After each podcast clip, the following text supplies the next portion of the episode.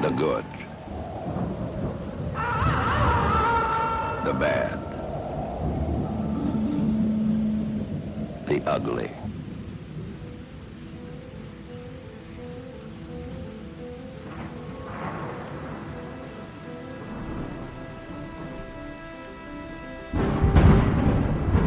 Die Sprechstunde.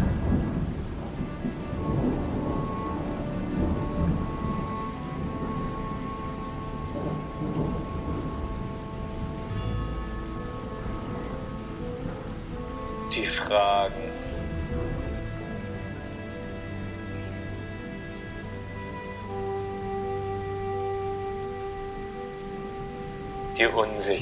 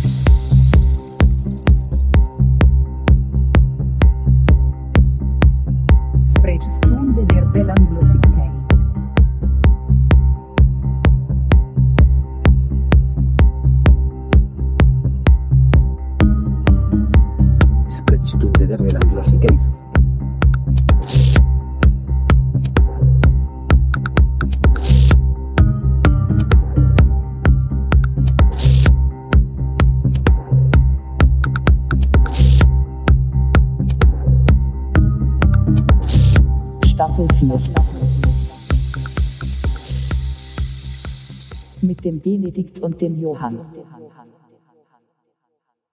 Geschafft, geschafft. Drei Minuten Einspieler zur vierten Staffel. Herzlich willkommen. Sprechstunde der Belanglosigkeit. Wir sind zurück nach doch schon fast wieder drei Wochen. Ähm, Juhu! es liegt an äh, unserem Gast. Also heute bei euch im Ohr der das selbstverliebte Arschloch und Benedikt und Johann, wie, wie immer. Chrissy. wen meinst du jetzt mit selbstverliebtem Arschloch? Mich oder Chrissy? Ja, vielen Dank äh, für die Einladung. Ich bin ja schon, schon zum dritten Mal dabei. Der Hattrick ist jetzt endlich perfekt. Ähm, heute leider auch noch etwas erkältet. Ich bitte die äh, Hörerschaft, mir das zu verzeihen, aber ich Das sitze- macht deine Stimme sitze- doch nur attraktiver, Ja, stimmt. Das macht deine Stimme doch nur noch attraktiver. Auf jeden Fall immer schön wohlig bei euch und immer nett hier zu sein. Vielen Dank. Sehr schön. Ja, wir haben uns sehr Schön. gefreut äh, und auch viele Mühen auf uns genommen und ihr auch noch heute Morgen, ähm, dass wir das jetzt endlich gemeinsam hinbekommen. Das Ja. ist echt eine große Freude und äh, damit starten wir heute die vierte Staffel gebührend, Benedikt. Und gebührenfrei. Ja. Und gebührenfrei, weiterhin. Aber man muss natürlich sagen, man muss natürlich sagen, Sprechstunde der Belanglosigkeit wird präsentiert von Ultraschall. Ultraschall. Media Webhosting Gute Media. auf Phonic und Podlove. Und äh, man muss ja sagen, Johann, dass du jetzt in der vierten Staffel auch auf Ultraschall umgestiegen bist. Das heißt, wir nehmen jetzt beide mit der gleichen äh, Software auf. Ganz genau. Äh, wir sind jetzt wirklich, so ja, wir sind schlussendlich beim High-End-Podcasting angekommen, Johann und ich. und wir ziehen Shizzy natürlich mit. Äh, der, ja, ich sehe euch auf dem Splitscreen. Das sieht aus wie wie äh, ja, wie im äh, äh, Radio, äh, Tonstudio von Radio 1, muss ich sagen. Ja. Also es ist, es ist professionell. bisschen halliger vielleicht noch, ever. aber sonst, äh, sonst ist es, Mhm. äh, ist es ja auch nur konsequent gewesen und ich habe jetzt meine Zeit der in Arbeitslosigkeit äh, genutzt, das mal ein bisschen einzurichten. Ist aber auch genau das Richtige, womit wir eigentlich schon direkt bei einem anderen politischen Thema wären, was ich jetzt gar nicht anschneiden will, aber das wäre zum Bei Beispiel einem du. anderen politischen Thema. Wir haben noch gar Ach nicht so, angefangen nee, mit stimmt, der wir, Politik. wir, haben, wir haben auch gar nichts. Lass, lass erstmal das Thema sagen und dann kommen wir auf deinen Punkt zurück. Was jetzt? Also wie rum? Erstmal Das- sagt das Thema Benedikt von das heute. Thema von heute. Ach so. Mhm. Das Thema von heute ist Chrissys Schönheit. Nein, natürlich nicht. äh, wir werden uns heute mit Shizzy, weil alle, äh, äh, die ihr uns zuhört, äh, wisst ja, wenn Shizzy dabei ist, dann geht's immer hoch her, dann wird's immer politisch. Das heißt, wir werden uns heute über Bildung, Bildungspolitik und ähm, allen Themen drum, drumherum unterhalten. Die uns so, die uns so einfallen, genau. Wir wollen aber das äh, Thema schon massenwirksam halten, ne? Also auf einem. Massen, massenwirksamen Niveau, also nicht zu kritisch. Nee, auf keinen Fall. Auf keinen Fall. Also das nee, sollte, nee. sollte am Montagmorgen nicht unser Ziel sein. nee. Wer, Montagmorgen. wer, gestern, den- wer gestern den Polizeiruf angeguckt hat, der hat Angst vor der linken Revolte auf jeden Echt, Fall. ist das so? Oh, scheiße, dann hätten wir den doch an. äh, meine Freundin hat schon so, ja, was wollen wir heute, ich wusste nicht, dass Polizeiruf läuft, sollen wir Tatort gucken, meinte ich dann so, nee, es läuft Polizeiruf, ich habe den Titel gelesen, schon kein Bock mehr, hat sie gesagt. Ja. dann habe ich dann auch gesagt, okay. Das ist auch echt der, der beschissenste Polizeiruf mit äh, der mittleren, mit der Ermittlerin Lenski. Finde ich ja eh schon mal komisch. Frau Lenski, ich nenne ich nenn alle Lenas in meinem Freundeskreis Lenski und jetzt heißt so. die Frau Lenski, das konnte ich schon mal nicht ernst nehmen. Also ich habe mir heute Morgen äh, beim Duschen auf meinem Handy das Gegenprogramm äh, gegönnt. Nämlich habe ich mir so ein Interview angetan von diesem äh, Nordadler-Typen. Kennt ihr die? Nordadler. Nordadler. Das Das ist, jetzt so eine, Nordadler? das ist jetzt so eine neue rechtsextreme Gruppierung. Er sagte, ja, Gruppierung wäre der falsche Begriff. Eher eine Interessensgemeinschaft. Das hast du heute Morgen Wir bei sind eine YouTube. Interessensgemeinschaft Genau. Nazis. Seitdem habe ich wieder Angst vor rechts und nicht vor links. oh. Ja, müsst ihr euch Okay. mal angucken. Sehr spannend, was in der Bundesrepublik alles so vor sich geht. Ah, will, Ja. das will man gar nicht wissen. Wir leben in bewegten Zeiten, wir leben in bewegten Zeiten. Auf Das- jeden Fall, was ich eben noch sagen Ja. wollte, dieses Anschlussthema äh, habe ich vergessen. habe ich wirklich vergessen, was, was das Anschluss. Hast du das gerade mit deinem Handy gemacht? Nein, das hat dann Benne gemacht. Ach krass. Wir können, verunsichern, wir können dich jetzt verunsichern mit unserem Soundboard, Chizzy. Wir haben uns äh, vorbereitet. Wir sind, Ah, ich weiß es wieder. Johann wäre eigentlich, eigentlich ist Johann dadurch, wie, er- wie, wie er sein, genau, wie er seine Arbeitslosigkeit nutzt, das personifiziert, also das fleischgewordene äh, Idealbeispiel für ein bedingungsloses Grundeinkommen, oder? Von wegen die Ja, Leute sitzen nur untätig genau. rum und äh, leben so. auf der Staatskosten. Ich meine, du gibst den Leuten Kultur auf die Ohren. Heute Morgen noch im Deutschlandfunk Ja. gehört, der, der DGB hat sich äh, jetzt vom, vor dem Tag der Arbeit offiziell dagegen ausgesprochen. Wieder. Ja, wieder mal. Weil Wieder äh, mal. Die haben sich schon wieder falsch abgeguckt von den Finnen. Alles, was wir uns abgucken von den Finnen, machen wir falsch. ich bin ja, ich bin ja gar nicht gegen komplette Arbeit, aber ich sag mal so, wenn man 42 Stunden die Woche arbeiten muss, dann weiß man, wie verkackt man keinen Kopf mehr für was anderes hat. Und dann, äh, dann lassen sich solche Projekte wie unser Kulturpodcast, wie du ihn gerade getauft hast, Kultur auf die Ohren. Das ist die Sprechstunde im Jahr 2018. Das ist unser Anspruch an alle, die uns zuhört. Ja, dann lassen sich solche Projekte natürlich nicht mehr durchführen oder man braucht schon, äh, sage ich mal, äh, so ein American Lifestyle. Ich arbeite 20 Stunden am Tag, ja. Aber ähm, ja, so 10, 15 Stunden in der Woche arbeiten, genug verdienen und ich glaube, dann, dann wäre ich auch ziemlich glücklich. Also das ist so, so, da könnte ich mich drauf, könnte ich mich drauf einigen. Ja. Weißt du, so ganz, ah, ganz, ganz ohne Arbeit kann ich irgendwie auch nicht. Also Ich glaube, das ist sozusagen überhaupt so eine der unterschätzten äh, Fähigkeiten oder, oder Triebe des Menschen, der Wille zur Arbeit. Nur es geht, glaube ich, mehr um die Qualität der Arbeit. Äh, als um alles andere. Weißt du, es geht nicht darum, ob wir arbeiten oder nicht, es geht darum, wie wir arbeiten. Und das schließt sich eigentlich überall an, finde ich. Na gut, da könnte man jetzt äh, alle möglichen Bereiche drunter fallen lassen, aber vor allen Dingen auch die Bildung, worüber wir ja heute reden wollen. Ja. Ähm, es geht so ein bisschen, ich glaube, jeder Mensch hat eigentlich an sich den Trieb, schaffend äh, irgendwie tätig zu werden. Nur halt eben nicht jede Woche nach einem festgesetzten Plan von 40 Stunden Oder wie es halt mittlerweile in den Schulen äh, auch schon gang und gäbe ist, von 8 bis 15 Uhr. Äh, jeden Tag so. Das ist halt einfach ein bisschen kontraproduktiv, weil das einfach nicht äh, flexibel genug ist. Du bist nicht jeden Tag gleich drauf, kennt jeder von uns, diese Hochs und Tiefs. Und daran müsste man sich einfach ein bisschen anpassen. Also das Ganze müsste einfach flexibler gestaltet werden. Aber die Frage, ob wir was schaffen oder machen wollen, die stellt sich mir eigentlich nicht. Die ist ganz klar. Ja, Würde ich auch. Genau, diese, genau, diese Angst, dass dann quasi äh, hätte man bedingungsloses Grundeinkommen, keiner mehr was machen würde und alle, alle nur noch faul rumliegen würden, das ist ja so, das ist ja eigentlich eine, eine, eine unbegründete Angst. Es ist ja nur die Angst, dass das, was die Menschen machen, äh, vielleicht nicht so gewinnbringend für eine Wirtschaftsmacht ist. Nur die, die sich jetzt halt auch schon äh, einfach äh, hinlegen würden, es ganz ähnlich machen, das muss man aber auch einfach, akzeptieren, dass die Leute, das ist auch Leute, ja, aber das die ge- genau das es genau nicht ja. machen. Genau das Ja. wäre halt auch mein Punkt, nämlich zu sagen, so, man muss ja nicht von allen neuen Ideen so sprechen, als wäre es, ähm, äh, als wäre das immer die Ideallösung. Eine Ideallösung gibt's halt nicht. Ne? Man kann, kann ja mal unter, unter, unter realistischen Prämissen sich darüber Gedanken machen und sich äh, einfach mal fragen, also natürlich, so wie es jetzt ist, kannst du, äh, läuft's doch nicht gut, oder? sind, sind wir uns doch eigentlich alle, alle einig. So die psychologischen äh, Besuche oder die Such, Besuche bei Psychologen und bei Psychiatern haben in den letzten zehn Jahren, habe ich letztens wieder in einem Deutschlandfunkradio äh, äh, gehört, haben in den letzten zehn Jahren ähm, also exorbitant zugenommen. Ich habe jetzt keine Nummern mehr im Kopf, aber es ist brutal. Also der Anstieg von, von psychischen Ängsten, Bela- Belastungen, Stresssymptomen und sowas steigt halt jedes Jahr exorbitant. Und ähm, das ist doch kein Was eigentlich Idealzustand. paradox, äh, was eigentlich paradox ist, weil wir ja in einem Land leben, einer der reichsten Länder der Welt. Das heißt, eigentlich müsste man sich ja, äh, müsste man, wenn man das jetzt von außen betrachtet, müsste man sich ja eigentlich denken, ey, wenn man in diesem Land lebt, dann muss es dir ja verdammt gut gehen, weil dir fehlt ja an nichts, an Ressourcen, an Infrastruktur ist super, alles ist irgendwie gegeben. Und gleichzeitig hast du dann aber durch diesen, ja, durch diesen Arbeitsmarkt dann solche Zahlen, dass die Leute eigentlich immer mehr an diesen bekannten Industriekrankheiten äh, ja zu kämpfen haben wie zum Beispiel halt psychische Probleme, Verlustängste und so weiter. Äh, Burnout ist ja auch so ja in den letzten 20 Jahren oder letzten 10 Jahren eigentlich erst so ein Begriff geworden als Depression durch Überarbeitung, sage ich mal so einfach gesagt. Ja.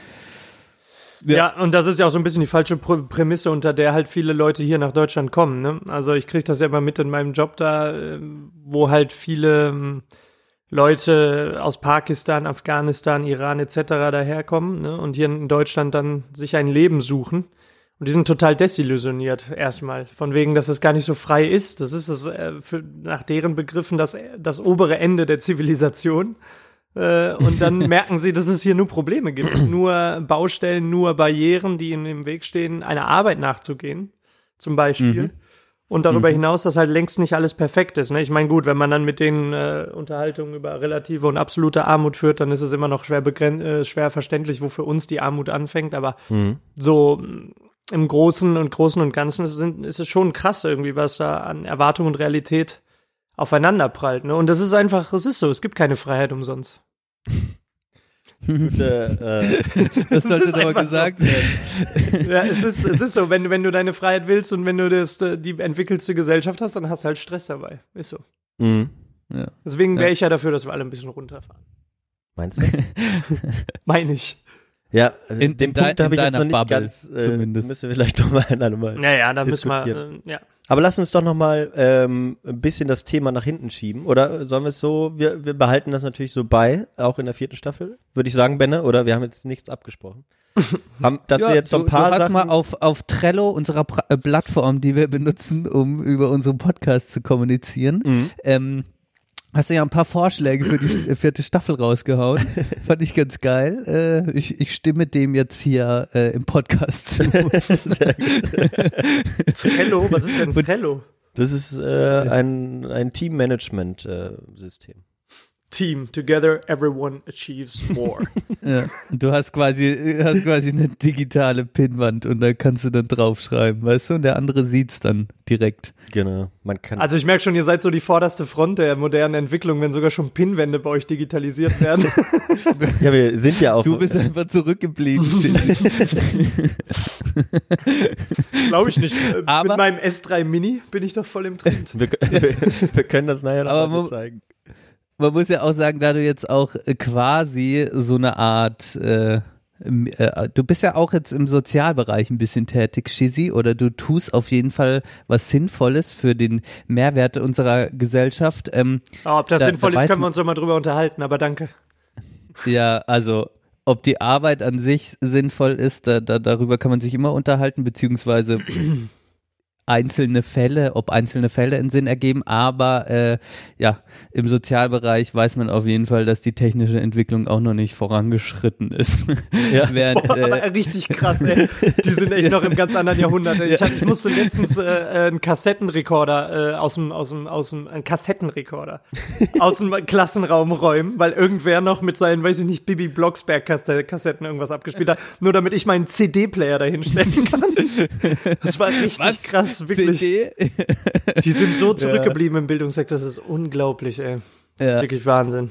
Also Bildungs- und Sozialsektor, ähm, obwohl ich, muss ich sagen, wenn ich an der Schule bin, das ist jetzt aber auch ein Gymnasium, wo ich eine Nachmittagsbetreuung mache, äh, da haben die in jedem Klassenzimmer mittlerweile einen Beamer und äh, so, ein, so einen kleinen Computer und ja, das gab's bei mir gab's noch den Overhead-Projektor. Der wurde jetzt, glaube ich, in den meisten Klassenzimmern, auf jeden Fall in Baden-Württemberg, NRW oder Berlin oder wo auch immer, ist es vielleicht nochmal eine andere Liga, wurde der Overhead-Projektor durch den Beamer ersetzt. Aber du siehst ja auch äh, selbst diese, was jetzt so immer mehr kommt. Also als als ich Abi gemacht habe, wurde das erste Smartboard äh, angeschafft, der wo oben so ein Projektor dran ist und dann gibt's so eine interaktive Tafel, wo das drauf projiziert wird und du kannst halt ultra beschissen da drauf versuchen zu schreiben. Es funktioniert halt noch nicht mal und das Allerschwierigste ist dann, dass die Lehrer sich dann meistens über den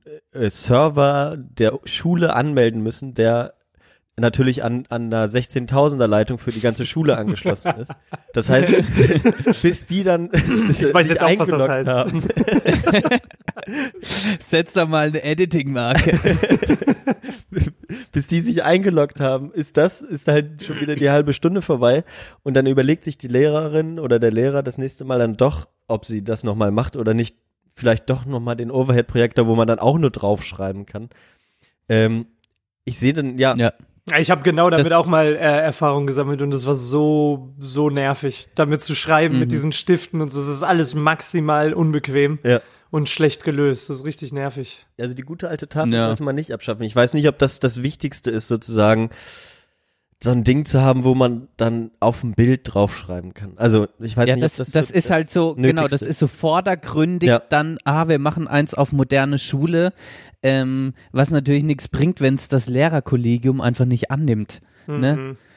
Ja, Das aber ist ja da, das das, ist Gleiche, der nächste ist- Punkt. Das ist der nächste Punkt. Ja. Entschuldigung, wenn ich, äh, wenn ich dich da unterbreche. Ähm, da ist nämlich der, ähm, also mir wurde ja von, von, von unserem lieben Moderator hier in der Runde, wurde mir ja ein, ein, ein unglaublich aufmerksames Geburtstagsgeschenk gemacht.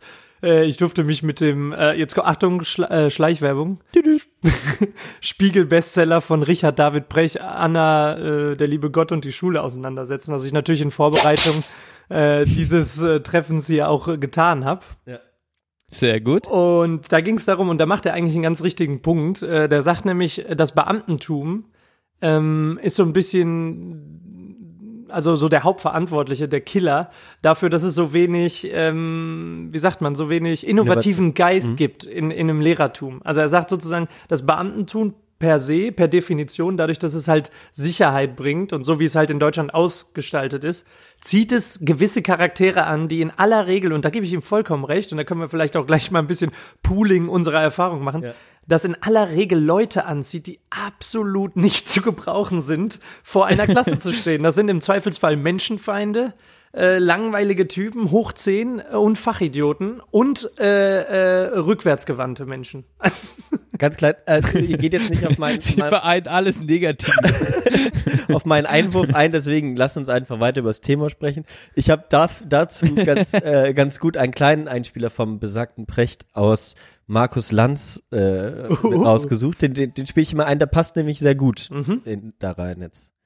Heute leben wir in einer Gesellschaft, in der vermutlich 60, 70 Prozent aller Berufe, die diese Kinder mal ergreifen, noch gar nicht erfunden sind. Wir erleben in Deutschland eine Explosion des quartären Sektors. Das sind die hochanspruchsvollen Dienstleistungsaufgaben, die hochanspruchsvollen. Zum Beispiel einen Flughafen zu managen und dergleichen Dinge mehr. Ja, Softwareerfindungen zu machen. Scout für Sinndefizit zu sein. Parteiprogramme zu schreiben. Ja, Spin-Doktor zu werden oder was auch immer. Das alles können Sie relativ schlecht auf der Grundlage der bisherigen Ausbildung, die wir haben. Das heißt, heute sind genau diese kreativen Menschen genau das, was wir brauchen als ein Land, das so gut wie keine Rohstoffe mehr hat und genau darauf angewiesen ist. Aber wir bilden immer noch aus, als müssten wir preußische Untertanen hervorbringen. Aber wir, brauchen ja auch, aber wir brauchen ja auch weiterhin Menschen, die äh, Pflegedienste betreiben, Menschen, die, die, die äh, Krankenpfleger Also, beispielsweise werden wollen. Ich werde jetzt werden auf jeden Fall beim nächsten Vorstellungsgespräch sagt, wenn jemand fragt, ja, Sie haben ja jetzt, sind jetzt Geograf, haben jetzt einen Master. werden? Ich, ich werde jetzt Scout für Sinndefizite. das fand ich gerade, fand ich so ein geiles Wort. Das hätte Oder auch Christian Spin-Doktor, sagen was ist denn Spin-Doktor? Ja, was ist ein Spin-Doktor? Spin-Doktor auch ist gefragt. der, der, der die ähm, diese Wa- ähm, einen Wahlkampf leitet. Das ist ein Spin-Doktor. äh, da waren nämlich auch Renate Künast Was? dabei in der Runde und Spin-Doktor sind dann genau die, die eben so Wahlkampfleiter sind, Spindy? Wahlkampfmanager. So nennt man das im Amerikanischen. Spindy. Spin-Doktor. Okay. Aber die Verrückt. grundsätzliche Kritik von, von, von Precht äh, liegt halt darin, was du gerade gesagt hast, so ein bisschen, dass die Schule so äh, ungefähr noch darauf fußt, wie sie gegründet wurde, nämlich in Preußen Genau. im, im 19, Ende 19. Zeiten Jahrhundert. der Industrialisierung. Genau. Ich Ja. wollte ich wollte gerade sagen, das größte, also die, die größte Beleidigung, die er da eingeschmissen hat, war das mit den Preußen. Ne? Das kommt immer wie so ein Hammer. Über dich, äh, die Preußen. So die Ja. bösen, bösen Preußen, alles, was die Preußen gemacht haben, war schlecht. Ähm, aber da sind zwei Punkte, ne? Also ich glaube, äh, das, da, da sind jetzt zwei Punkte, die äh, so ein bisschen äh, separiert werden müssen, Ja. glaube ich. Das eine sind die Lehrer und der Beamtenstand, der Aber die Lehrer, die ja auch Produkt der Schule sind, sozusagen. Das Genau, ja, das klar, Mhm. das stimmt, auf jeden Fall. Die sind äh, in gewisser Weise Produ äh, Produkt der Schule oder auf jeden Fall Produkt der Schule. Und das, was er dann halt so sagt mit diesem äh, Bildungsgedanken und wie Bildung jetzt aussehen soll und so weiter und so fort. Ne? Aber was mich nochmal interessiert äh, an dem Punkt, bevor wir da weiter äh, reingehen, ist so, wie denn eure Erfahrung war. Ähm, so auch vor allen Dingen mal so von emotionaler, psychologischer Sicht. Wenn ihr mal zurückdenkt an eure Schulzeit, wie viele gute Lehrer habt ihr? Wie viele Lehrer stechen da raus? für euch und wie ist so das, das Gefühl, wenn ihr zurückdenkt an die Schule? War das eine von Erfolgen geprägte Zeit? War das eine sorglose Zeit oder wie habt ihr euch da gefühlt?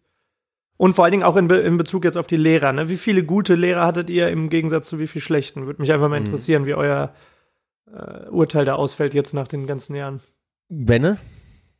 Ähm, ja, also bei mir ist es ja, ich habe ja, mein Bildungsweg ist relativ kompliziert, beziehungsweise ich hatte halt, wenn ich ganz früh, wenn ich an die Grundschule denke, hatte ich mega die beschissenen Lehrer, Mhm. beziehungsweise eine beschissene Lehrerin.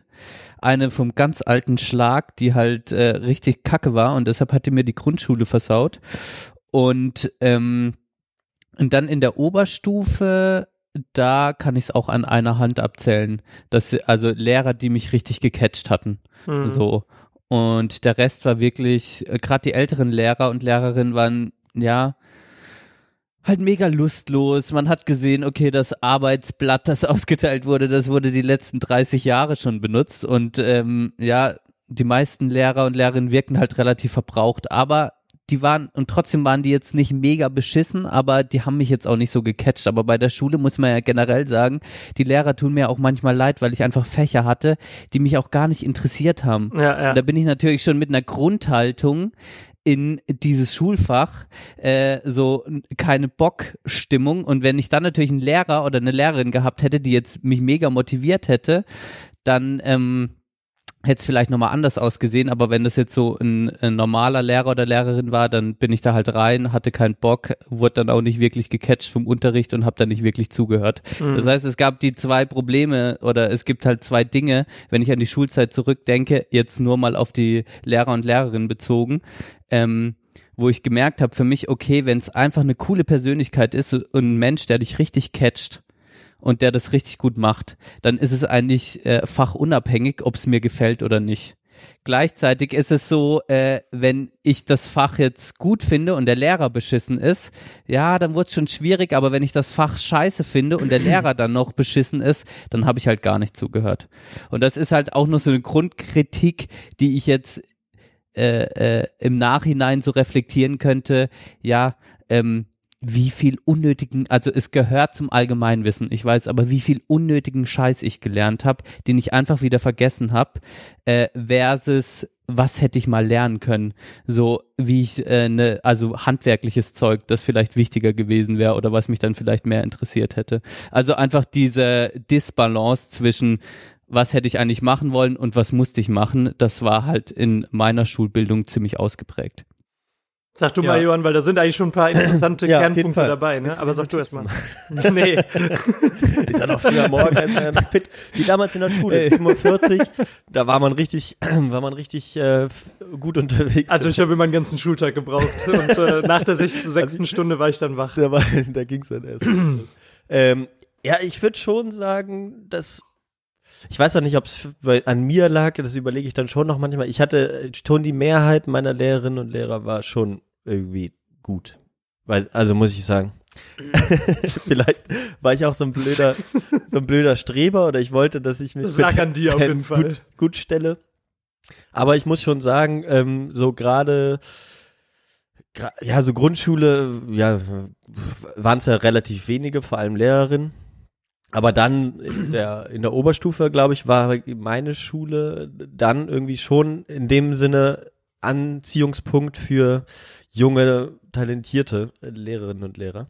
Was ich irgendwie gut fand. Und dann waren, kamen auch so die, vor allem Lehrer dazu, die, die ich dann besonders gut fand. Ich glaube vielleicht, dass man, will ich jetzt nicht die große Büchse der Pandora öffnen, aber ähm, dass männliche Lehrer hatten für mich dann doch eher noch diesen innovativen Charme irgendwie. ähm, und dass ich oft, oft auch bei jüngeren, äh, wir hatten dann relativ viele Referendarinnen und Referendare, Die Frauen werden ja auch ganz klar für andere gesellschaftliche Funktionen wie das Werfen gebraucht.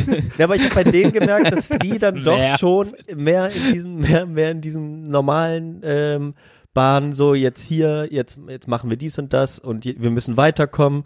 Und ähm, mit den, mit den Lehrern war es dann doch eher mal so, dass man über über die Konzerte, die die in den 90ern geguckt haben, gequatscht hat oder äh, über tolle Partys, die die letzten Tage so, also in denen habe ich mich dann auf einer persönlichen Ebene besser verstanden. Das sagte nichts über den Unterricht aus, aber das hat ähm, schon auch eine Connection gebracht. Das sagt vielleicht mehr darüber aus, wie du deine Schulen, wie du zu deinen Schulnoten gekommen bist.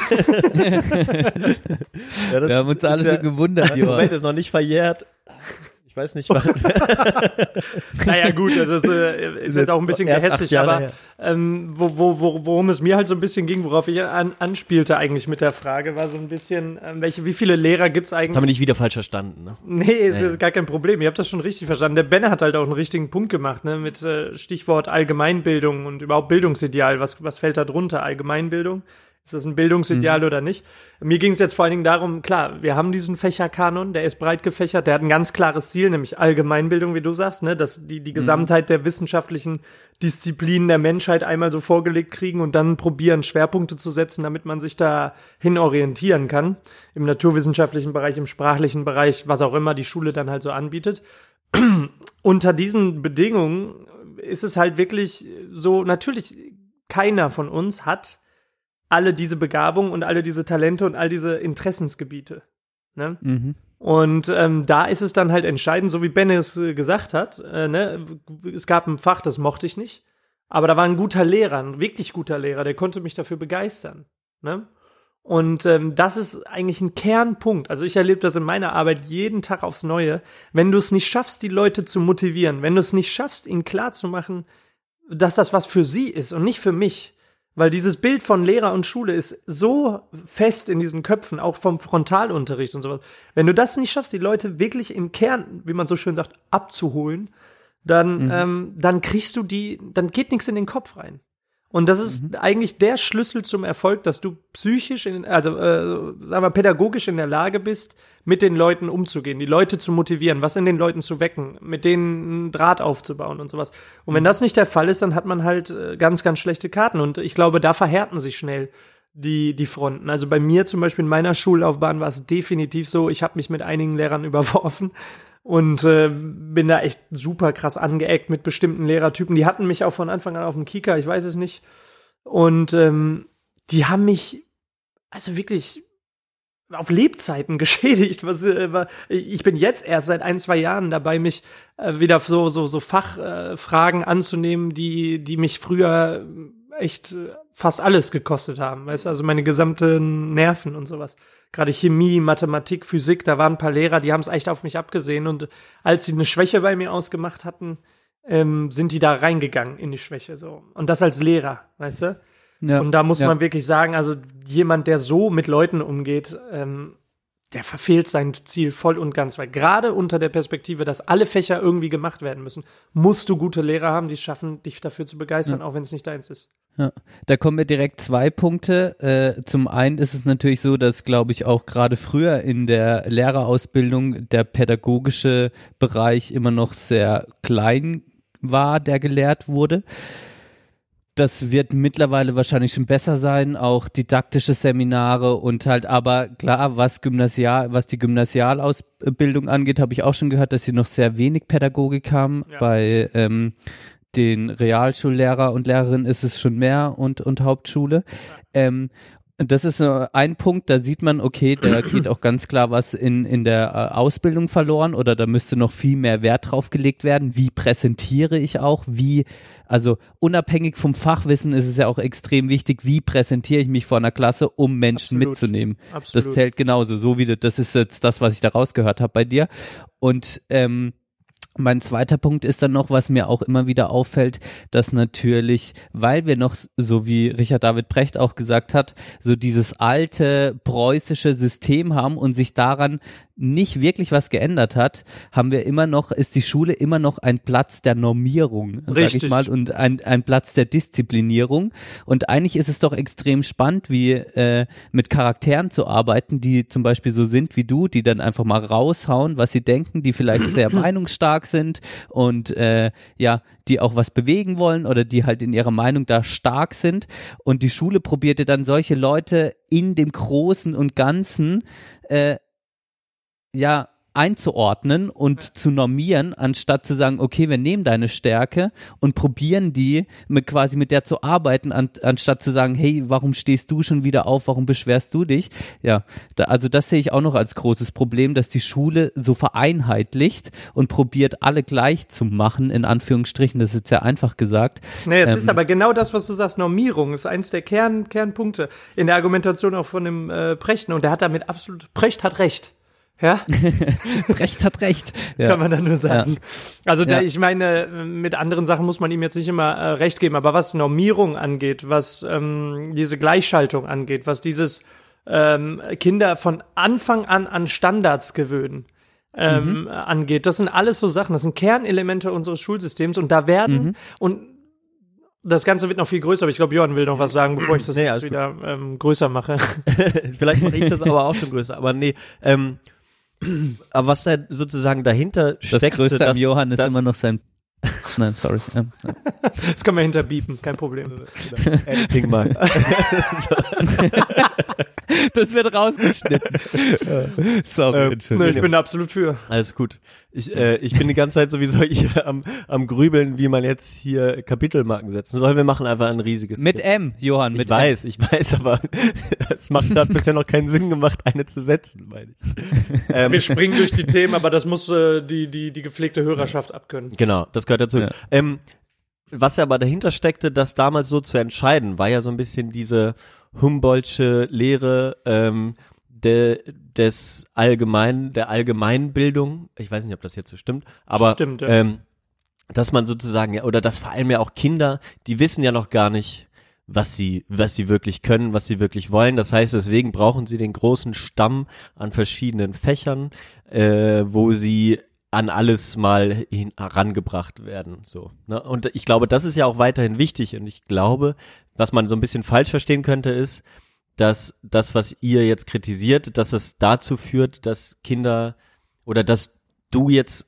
kein, hättest kein Physik und keine Chemie hättest machen sollen, sondern, aber es lag halt natürlich eher an den Lehrern, das habt ihr ja auch schon gesagt, die, die das schlecht rübergebracht haben. Die, ja, auch, die dich genau. nicht rangeführt haben, sondern nur das Geforderte abgefragt haben. Wobei man jetzt dazu sagen muss, die Frage, die du jetzt stellst, ist ja eine andere, die ist ja mehr im System bedingt. Ne? Ja. Also wir haben jetzt gesagt, was können die Lehrer aus dem System, so wie sie es machen. Mhm. Und am besten hast du äh, in allen deinen Fächern eine Person, die dich begeistern kann, die sich gut darstellen kann, so wie Bennett das gesagt hat, die dich motivieren kann, die die Interesse an dem Stoff weckt, wie, so wie sie es so wie sie halt den Unterricht gestaltet. Das andere ist natürlich das System so und das den Humboldt, den du halt angesprochen hast, da- das ist ja so ein bisschen das Eingangskapitel auch bei dem Precht. Da geht's halt genau darum, dass diese Dichotomie besteht, Es- oder es besteht dieser Gegensatz. Ausbildung auf der einen Seite und Bildung auf der anderen Seite. Ne? So Ausbildung, dieser Ausbildungsgedanke geht halt mehr dahin, ganz klare äh, Fertigkeiten äh, zu ja auszubilden, die man dann für Berufe braucht. Also das ist ganz klar berufsspezifisch und berufsorientiert und arbeitsmarktorientiert.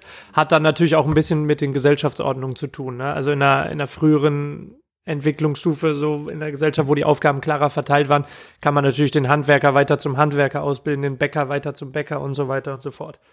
Dem gegenüber stand halt dieser Humboldt mit seinem Bildungsideal, mit seinem allgemeinen Bildungsideal. Und der verstand darunter halt wirklich genau das, was letzten Endes ja auch heutzutage noch zum großen Teil eigentlich in unserem Bildungssystem stattfindet. Nämlich diese, diese breite Fächerkanon von allen möglichen Wissenschaften, die wir als wichtig erachten.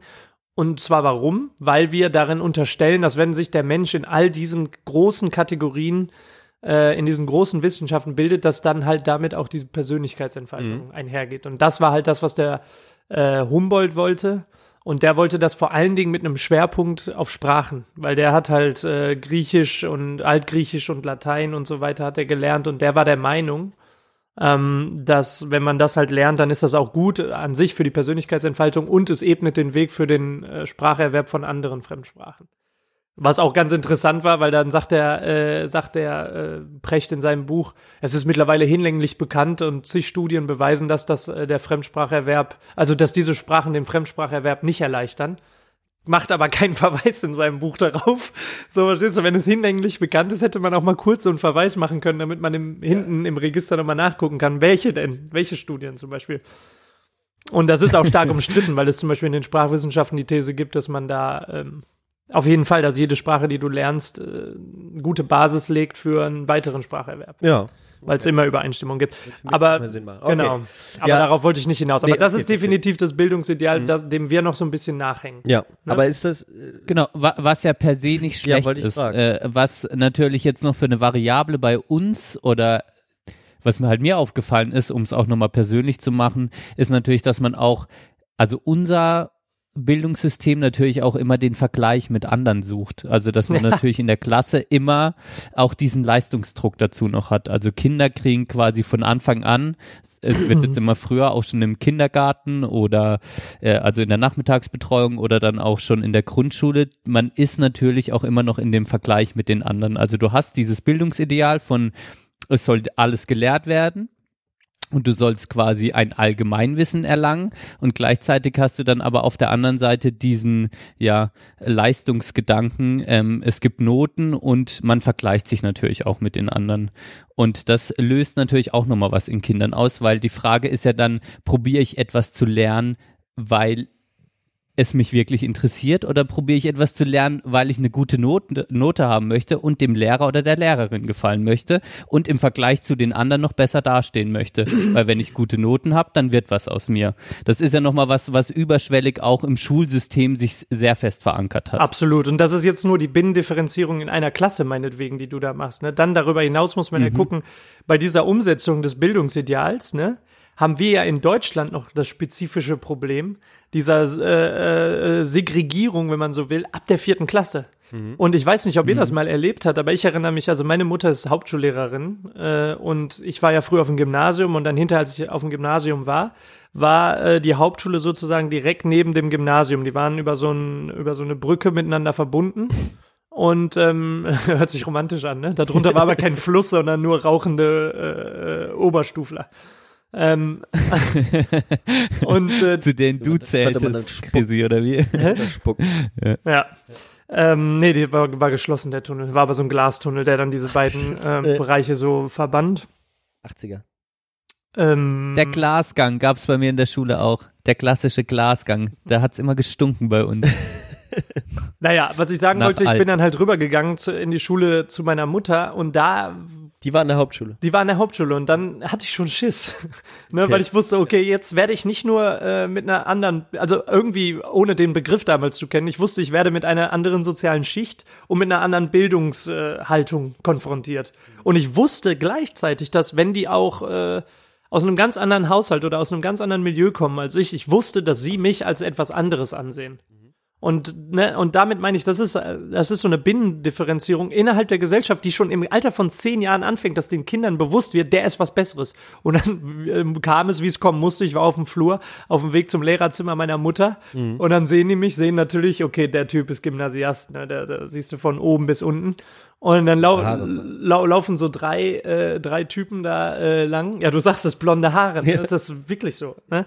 Und ähm, laufen da drei Typen an und der eine Gymnasten, ihr Spasten und rülpst mich volle Pulle an, Alter. Richtig so. brrr. Ne? Und dann dachte ich mir, Alter, krass, ich bin komplett aus der Welt. Aber die Tatsache, was führt zu diesem Verhalten? Nämlich das, was den Kindern beigebracht wird, von dem frühesten Alter an, dass es ab zehn Jahren spätestens eine Unterscheidung gibt, du bist gut, du bist mittel, du bist schlecht. Und die geht dazu auch noch häufig mit sozialen Kriterien einher. Und das ist halt das riesen, riesen Problem. Und das ist wirklich hochgradig peinlich und hochgradig problematisch. Ja, und es macht vor allem was mit dem Potenzial der Menschen, glaube ich. Absolut, Also klar. auch wenn man wenn man immer unter diesem Leistungsdruck steht, beziehungsweise dann auch äh, Defizite hat, wenn man denkt, okay, ich bin jetzt auf der Hauptschule und deshalb bin ich vielleicht nicht so viel oder bin ich nicht so intelligent wie ein ähm, Gymnasiast, dann, dann macht das natürlich was mit dir und macht auch was mit deinem Potenzial. Glaubst und du, die das kriegen das nicht Frage, mit, dass die, dass die äh, irgendwie schon ein bisschen aussortiert sind in dem Ja. Alter? Das kriegen die auf jeden Fall mit. Auf jeden Fall. Ja, äh, wenn Egal, auch nur unbewusst, ja. Ja. Ich hatte den, äh, den großen äh, Schock so ein bisschen, als, als es in die elfte Klasse ging und, und dann doch einige von der Realschule ähm, rübergekommen sind, die mit mir in der elften Klasse angefangen haben, waren, würde ich mal sagen, mindestens zehn. Von denen hat, lass mich nicht lügen, einer oder zwei mit mir Abi gemacht. Ein, die meisten sind wieder abgegangen, haben was anderes gemacht. Äh, Oder nach der elften, dann hat man ja irgendwie, hat man ja noch irgendwie eine besondere, andere Nee, nach der zwölften hast du Nach diese der 12.. Fachabitur. Fachhochschul Fachhochschulreife. Fachabitur, genau. oder genau. Nee, genau, Fachabitur und kannst du mit die Fachhochschulreife machen. Ah, okay. Genau, mit so einer Ausbildung dann noch und so. Ne? Aber pff, keine Ahnung.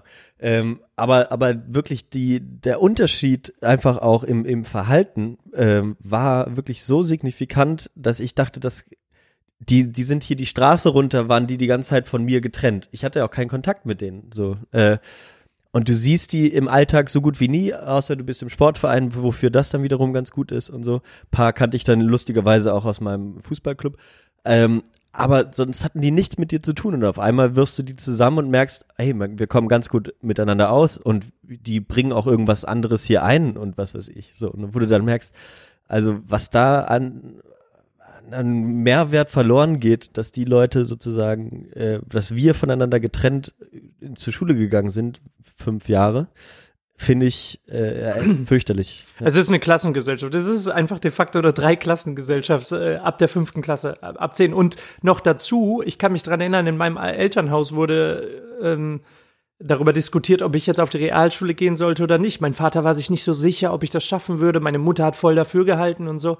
Und dann Aufs Gymnasium zu gehen. ja, und dann äh, kommt schon so eine, in dem Alter, habe ich schon mitbekommen, kommt so eine Diskussion auf, wo ich, wo ich mich jetzt äh, entscheiden muss. Ja. Verstehst du, wo ich schon in so eine denn? Situation gebracht werde. Oder nicht, ich muss mich entscheiden, meine Eltern müssen das für mich entscheiden, aber ich bin natürlich mit drin und ich, ich kriege das mit. Ne? Mhm.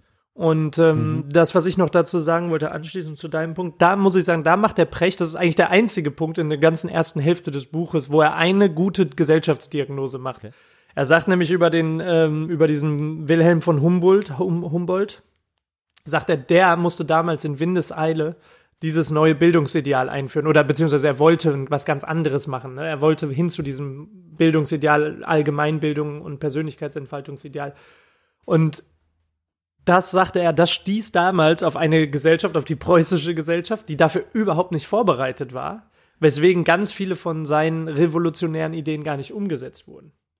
Ne? Und ähm, da sagt er, im Grunde genommen hatte der Humboldt damals das Problem, dass er eine Gesellschaft gebraucht hätte, die er erst durch das neue Bildungsideal überhaupt produzieren wollte. Also er brauchte sozusagen die Voraussetzungen der Gesellschaft, die er eigentlich am Ende erst produzieren sollte.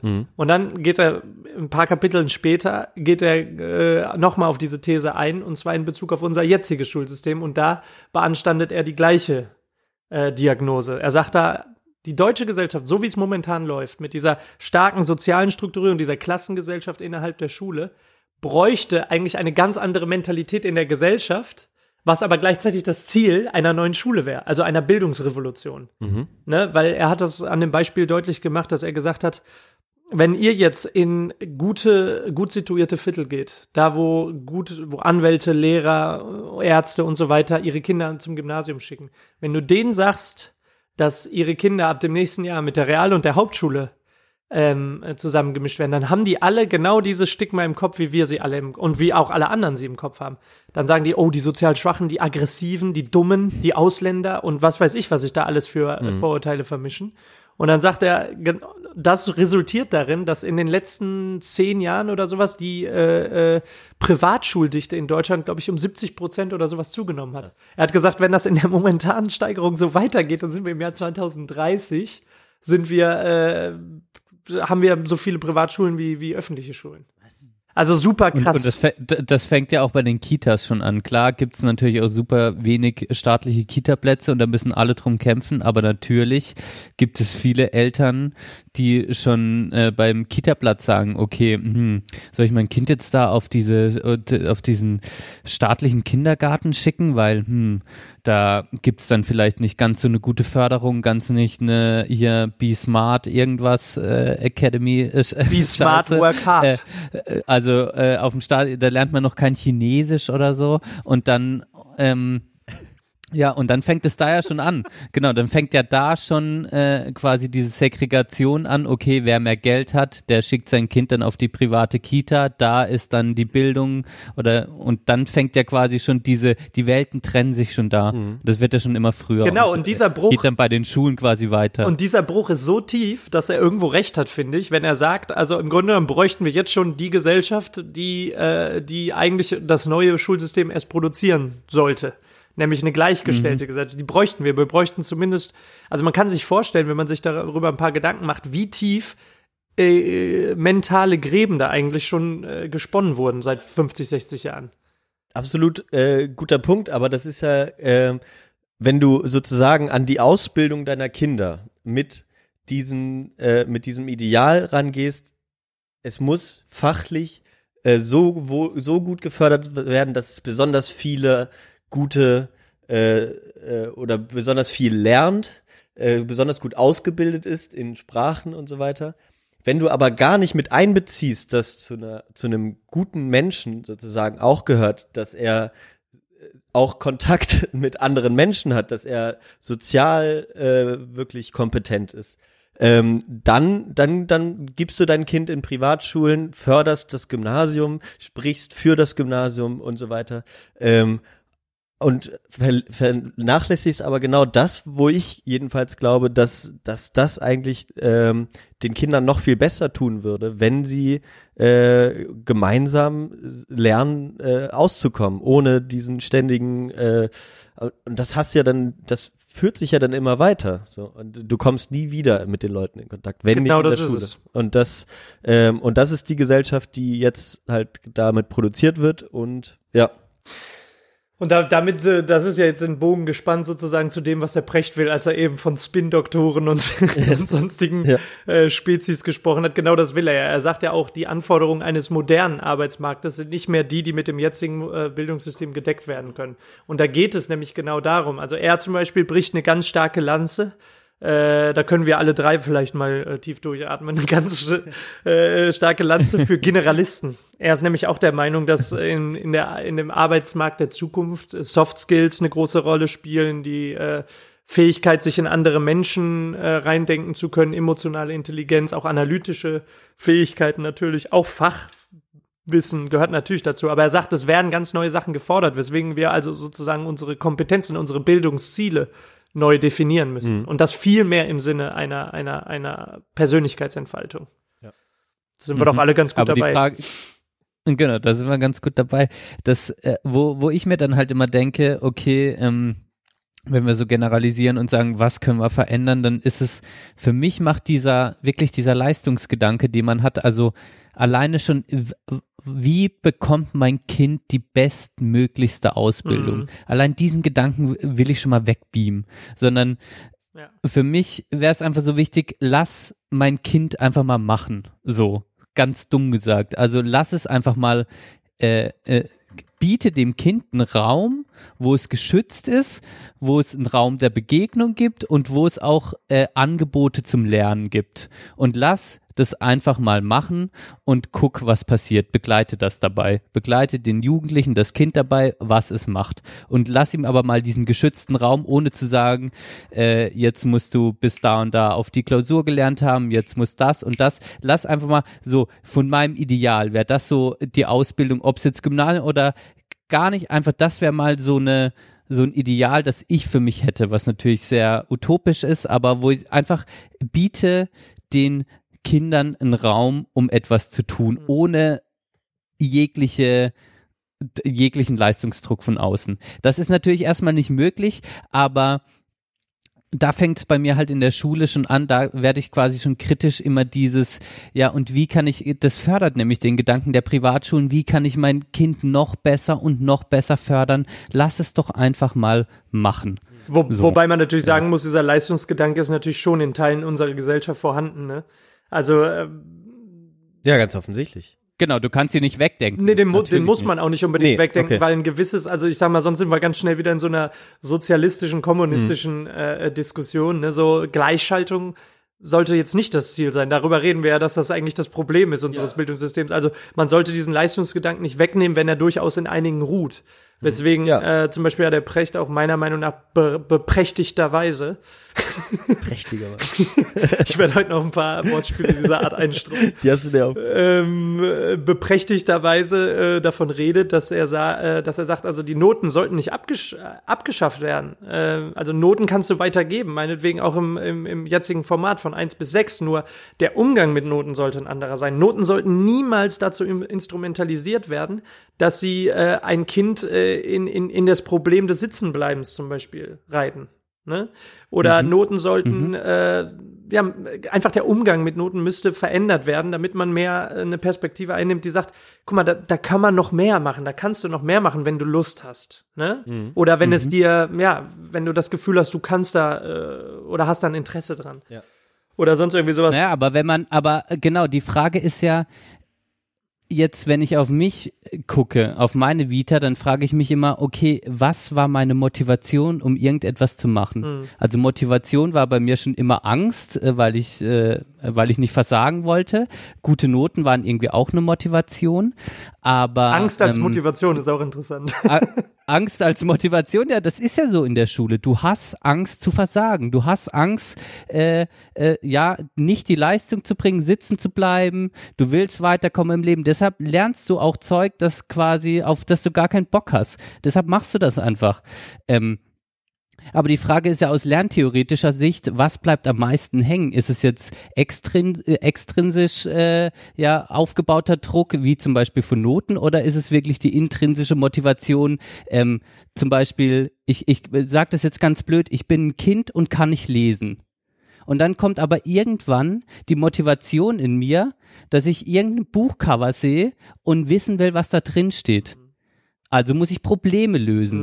Das Problem, dass ich nicht lesen kann, muss gelöst werden. Deshalb wird meine intrinsische Motivation sein, lesen zu lernen. Dann gehe ich zu meinen Eltern und sage, ich will lesen lernen. Und dann bringen die mir Lesen bei. Ob das jetzt in der, äh, ob das jetzt mit vier Jahren passiert oder erst mit zwölf, wäre in meiner Idealwelt scheißegal. Ich mach's, ich lerne es, wenn ich es brauche. Dass das natürlich mit unserer Gesellschaft, in der wir jetzt leben, wo halt Arbeit extrem wichtig ist, nicht vereinbar ist, ist natürlich auch ganz klar. Ich sag nur, in meiner idealen Welt würde ich quasi so vorangehen, dass ich irgendwas möchte, es nicht kann und es mir dann beibringe. Ja, Und das quasi auch ein Lernraum mir geboten wird oder Kindern geboten wird, wo sie reinkommen und es gibt die Angebote und es gibt Wünsche und ich habe zum Beispiel einfach in der zehnten Klasse Bock, Ja. ein Bett zu bauen. Also kann ich ein Bett bauen. So.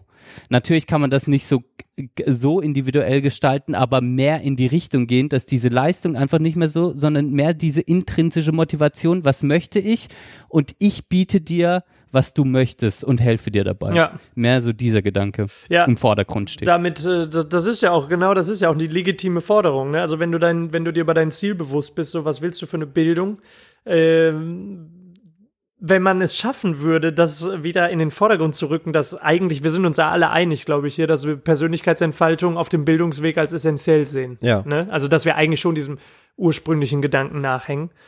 Und ähm, wenn du das zum Ziel hast, dann musst du dir echt einfach mal erstmal darüber bewusst werden, in was für Zeiten des wirtschaftlichen, ökonomischen Primats wir leben. Alles ist ökonomisch diktiert, jetzt mal ganz im Ernst. Guck dir das mal an. Alle Auswüchse dessen, ja, alles, das ganze System ist darauf ausgerichtet, dass du möglichst schnell, möglichst effizient in einen Job kommst. Ne, diese ganze Idee mit dem Bachelor-Master-Ding, so, das ist der, der Punkt dafür, wo man gesagt hat, ja, also vielleicht kriegen wir die ja schon nach drei Jahren so weit, dass sie äh, schnell ins, ins B, äh, äh, BSP und BIP pumpen. Weißt du? Aber n- dann halt auch äh, völlig ungeachtet der Folgen, dass es vielleicht, äh, dass sie mit 50 komplett ausgebrannt sind oder schon mit 40 oder sonst wann, ne, weil sie schon mit Mitte 30, 13 Jahre im Job sind. Was ist, wer soll denn dieses Rattenrennen mitmachen? Jetzt mal ganz im Ernst. Genau, und die Frage ist ja, Shizzy, und auch an dich, Johann, wo fängt es quasi an, wenn wir jetzt das System angucken an sich, wenn du es ansprichst, und viele merken irgendwie so, es läuft schon und ja, wir haben dadurch einen großen Reichtum erlangt, aber irgendwie sind wir trotzdem nicht zufrieden damit oder Teile unserer Gesellschaft sind nicht zufrieden damit und es führt natürlich auch in Teilen unserer Gesellschaft zu Armut, zu einer höheren, alles das, was wir wissen, was ich jetzt einfach mal voraussetze. Punkt. Und dann fängt es ja quasi im Bildungssystem schon an, wo wir damit anfangen, Menschen zu entwickeln, die gar nicht mehr diese Kreativität erlangen können, um vielleicht bessere Lösungswege zu finden, weil wir so in eine Denkschiene reingepresst werden. Kinder sind ja erstmal an sich frei.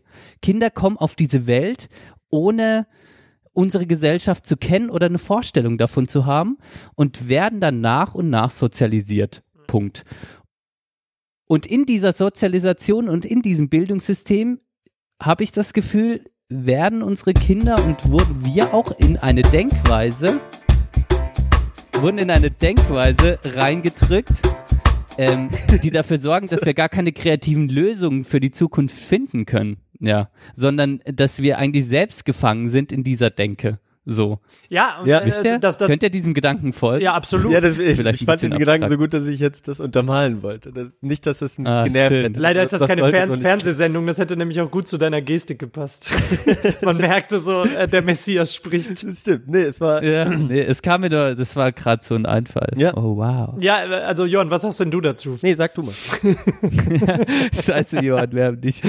Wir haben dich. ähm, ähm, das meine ich ja. Also das wollte ich eben genau den Gedanken wollte ich eben aufgreifen, als ich da, da als ich gesagt habe, man muss sich erstmal darüber bewusst werden, wie tief in unserer Gesellschaft dieser Gedanke der Arbeit und der Wirtschaftlichkeit eines Systems verankert ist, ne? extrem tief, dass du äh, äh, aus aus der, dass du anfängst mit mit zehn Jahren genaue Weichenstellungen für Kinder äh, ähm, äh, zu setzen, damit sie ein klares Segment in unserer Wirtschaft äh, erfüllen. So, weißt du? Ja. Oder ausfüllen Ja. vielmehr. Und dann natürlich noch mit dem, mit dem Tumor, äh, äh, dass, dass die Hauptschule schon seit äh, 20, 30 Jahren nicht mehr adäquat für, für, für Segmente des Arbeitsmarktes ausbildet. und äh, darüber hinaus dann halt äh, alle anderen Schulformen, wie wir jetzt ja eben ausreichend diskutiert haben, halt irgendwie ein bisschen an der Realität vorbei äh, ähm, äh, äh, unterrichten, wenn es nur um Wissen, Ak Wissensakkumulation geht, von der halt 95 Prozent oder so einfach verschwindet, nachdem du sie einmal Mhm. genossen hast. Ne? Insofern, ist- man muss sich da echt mal äh, genau Da wie bin ich sehr von betroffen. ja, aber alle. Und äh, da muss ich sagen, da war ich auch ein bisschen äh, persönlich äh, gekränkt, als ich das gelesen habe. Die haben sich eines Begriffs bemächtigt, den ich äh, für mich im ersten Semester der Uni eingeführt habe, nämlich sogenanntes Bulimie-Lernen. Ja. Ich dachte, ich wäre der Einzige, der darauf gekommen ist. Aber dann, glaube ich, habe ich auch gesehen, dass das Buch schon davor geschrieben Nee, wann wurde das Buch geschrieben? 2013? Ah, nee, dann war ich vorher dran. Die ich haben war nämlich uns abgehört in 2007, der WG. äh, 2007. Das ist leider nicht publiziert. Ja. aber, aber es ist ja tatsächlich, ähm, es ist ja, man kann es ja eigentlich auch so sehen, dass es, es ist ja Methode sozusagen, um auch systematisch ähm, einen gewissen Geist bei den Kindern zu unterdrücken. Ähm, nämlich, äh, und ich kann mir das auch beinahe so vorstellen, dass das so angefangen hat, dass revolutionistischer, revolutionärer Geist in der Gesellschaft durch die Struktur der Schule ähm, unterdrückt werden konnte. Ich weiß nicht, ob das ein, einer der Gründe war, das so zu machen, aber ähm, diese Disziplinierung, diese preußische, äh, die wir jetzt am Anfang ja schon hatten, die spielte da ja schon mit rein. Und auch so eine gewisse Verallgemeinerung der Denke oder der, ich will jetzt nicht, ich will nicht Gleichschaltung sagen, sondern äh, eine Gleichmachung vielleicht ähm, der, der Kinder spielte da schon irgendwie mit rein. Und deswegen haben auch wenige wirklich ein Interesse daran, dass sich das großartig ändert in der Schule. So, also man wird es dann erst ändern, wenn man tatsächlich merkt, dass das, dass die Wirtschaft darunter leidet, vielleicht. Naja, gut, aber ich sag mal, ähm, irgendwie leiden da ja schon viele Menschen drunter, ne? Ja, Also, aber, äh, ich aber das glaube einfach, System das ja Problem, nicht. ja, Das System, was es zu erhalten ja, das stimmt. Nicht. Und das ist sowieso das Problem, Es ne? gibt halt die ganzen Leute, die, die dann die schlecht bezahlten Berufe machen, weil sie nichts anderes kriegen. Es gibt die Leute, die, die dann auf Privatschulen waren, die dann die Jobs annehmen, die gut bezahlt werden, die man auch Oder die braucht. versprochen wurden. genau. Ähm, und, ja, und das funktioniert ja immer noch, sonst wird's ja nicht so immer noch so sein. Ja, das ist, Das ist ja auch, das ist auch eine, das ist eine sehr gute, da, da denke ich mir auch manchmal, äh, jetzt in meinem Beruf als Sozialarbeiter, fragt man sich ja auch, ähm, wenn meine höchste Prämisse ist Hilfe zur Selbsthilfe, dann probiere ich ja quasi mich irgendwann, ähm, ja, mich Obsolet nicht mehr nutzbar zu machen. Ja, also ja, ja, in einer absolut. idealen Welt würde es meinen Job quasi nicht mehr geben. Ja. Die Frage ist dann aber, inwieweit stütze ich eigentlich nur das System von Niedriglohn, Arbeit und so weiter und so fort, indem ich natürlich, ja, aktionistisch irgendwas, äh, ja, Symptome bekämpfe, aber nicht die Ursache. Das ist auch immer so eine Sache, da denke ich, da wird viel zu wenig ähm, Wert in der Ausbildung jetzt auch als Sozialarbeiter draufgelegt. Bekämpft die Symptome, ja, äh, lernt die Methoden dazu, ja, aber was sind die Ursachen? Und da muss man natürlich auch größer und politischer denken. Hm, ja. wird wenig drüber, wird wenig drüber gesagt, wird angeschnitten, aber ja. Also was ich, da- ja. was ich halt interessant finde, kein Problem, was ich halt interessant finde, ist, dass du gerade dasselbe sagst wie ich, ne? Also du, der, der du in der sozialen, im Bereich der sozialen Arbeit tätig bist, ich äh, als Deutschlehrer und Fremdsprachenlehrer, ich habe häufig das Gefühl, gerade bei den ganzen Deutschkursen, die ich gebe, ne, mit den Flüchtlingen und so weiter, die hier kommen, ich habe ganz häufig das Gefühl, ne, damit wir Integrationspolitik überhaupt hinkriegen, müsste mein Job eigentlich äh, abgeschafft sein, im Grunde genommen. Also ich bin, äh, ich bin so ein bisschen äh, so ein Glied in einer langen, langen Kette, die man von verschiedenen Seiten betrachten kann. Ne? Ich meine, du hast eben gesagt, äh, ist ja auch äh, ein guter Job, den du machst und so weiter. Ne? Ich merke auch immer, wenn ich davon erzähle, so stößt er auf relativ äh, positives äh, Feedback und so weiter. Aber im Endeffekt gut aus welcher Sicht gesehen. Ne? Also ich meine, letzten Endes äh, bin ich ja, wenn man so will, auch der Anwalt des Teufels, da ich äh, für ein Land aktiv mich bemühe, die Leute zu integrieren, die aus ihren Ländern geflohen sind, wo wir Raketen, Kriegsmaschinerie und sonstige Faktoren der, der Destabilisierung äh, exportieren. Ne? Mhm. Damit die hier hinkommen und damit ich sie ein, äh, hier in dieses System einfüge, indem sie aber von Ja, du bist ein, du bist ein Symptombekämpfer, kein wir sind Ursachenbekämpfer. genau, wir, wir sind wir alle, sind wir alle und das ist aber Genau, auch genau der das sind wir alle. Das ist aber auch genau das Problem und äh, du kommst aus diesem Ding nicht raus. Also es ist, wird immer eine Frage von von von von von Sichtweise sein. Ich gebe dir absolut recht, dass es politisch gewollt sein müsste, andere Konzepte zu schaffen, andere Formen zu schaffen, ja, wirklich grundlegend was zu ändern. Das, ich, ich bin mittlerweile immer mehr der Meinung, dass das von unten kaum möglich ist. Ne? Und ein schönes Beispiel macht zum Beispiel dieser Kabarettist Hagen Räther dafür, dass für die Komplexität der Probleme. Ne? Er sagte so, im Grunde genommen hat das, hat das Konzept der Moral hat mittlerweile ausgedient. Ja, und dann, warum? Weil Moral, sagte er, gab es in, in, in, in, zu Zeiten der Sowjetunion, das gab es wir und die anderen, gut und böse, schwarz und weiß, in einer Welt von klaren Dichotomien. Ne? Und mittlerweile müssen wir einfach sagen, es, es gibt diese Dichotomien nicht mehr. Es gibt nicht mehr gut und schlecht, wir und die anderen. Es gibt ein ganz großes, vielfältig zusammenhängendes, wechselseitig sich bedingendes, komplexes, großes. Und er sagt, anstelle der Moral tritt an dem Punkt die Verantwortung. Du kannst eigentlich nur noch Verantwortung tragen. Und die Frage ist, wofür trägst du Verantwortung? Ja, also ich trage momentan Verantwortung dafür, dass es der deutsche Staat eigentlich seinem wirtschaftlichen Diktat weiter nachgehen kann, indem ich diese Leute integriere. Gleichzeitig weiß ich, sie sind auch hier und in ihren Heimatländern droht ihnen der Tod. Also ist es vielleicht im Rahmen des Systems noch die beste Möglichkeit. Deswegen kannst du wirklich nur noch Verantwortung nehmen. Und die Er- Verantwortung erfülle ich gegenüber diesen Menschen, sobald sie bei mir auf der Schulbank sitzen. Und damit kann ich mich eigentlich meine Hände in Unschuld waschen, abends schlafen gehen und mir auf die Schulter klopfen und sagen, ich mache das richtig. Wenngleich wir Ja. natürlich wissen, dass da vieles auch dagegen spricht. Ne? Ja. Was du natürlich eigentlich an sich noch machen könntest, ist, dass du diesen Denkprozess, den du, äh, den es in dir anregt, mit deinen Schülern, wenn es die Zeit noch, äh, wenn es die Zeit noch äh, lässt, quasi auch mal transparent ansprechen. Ja, aber, da, aber das ist machen. schwierig. Das ist ja nicht, so- nicht so, als würde ich das nicht machen, sondern das ist, äh, da muss man vorsichtig sein. Ne? Also die Leute sitzen äh, auf glühenden Kohlen in den Deutschkursen. Die haben, Mhm. äh, die werden Die wollen einfach ihren B, B1 Genau, oder B2 sowas, oder weil die C1, nur eine. Duldung haben Genau. und die wollen quasi, dass der, dass das Asylverfahren weitergeht, Genau. deshalb müssen die diese Deutschkurse machen.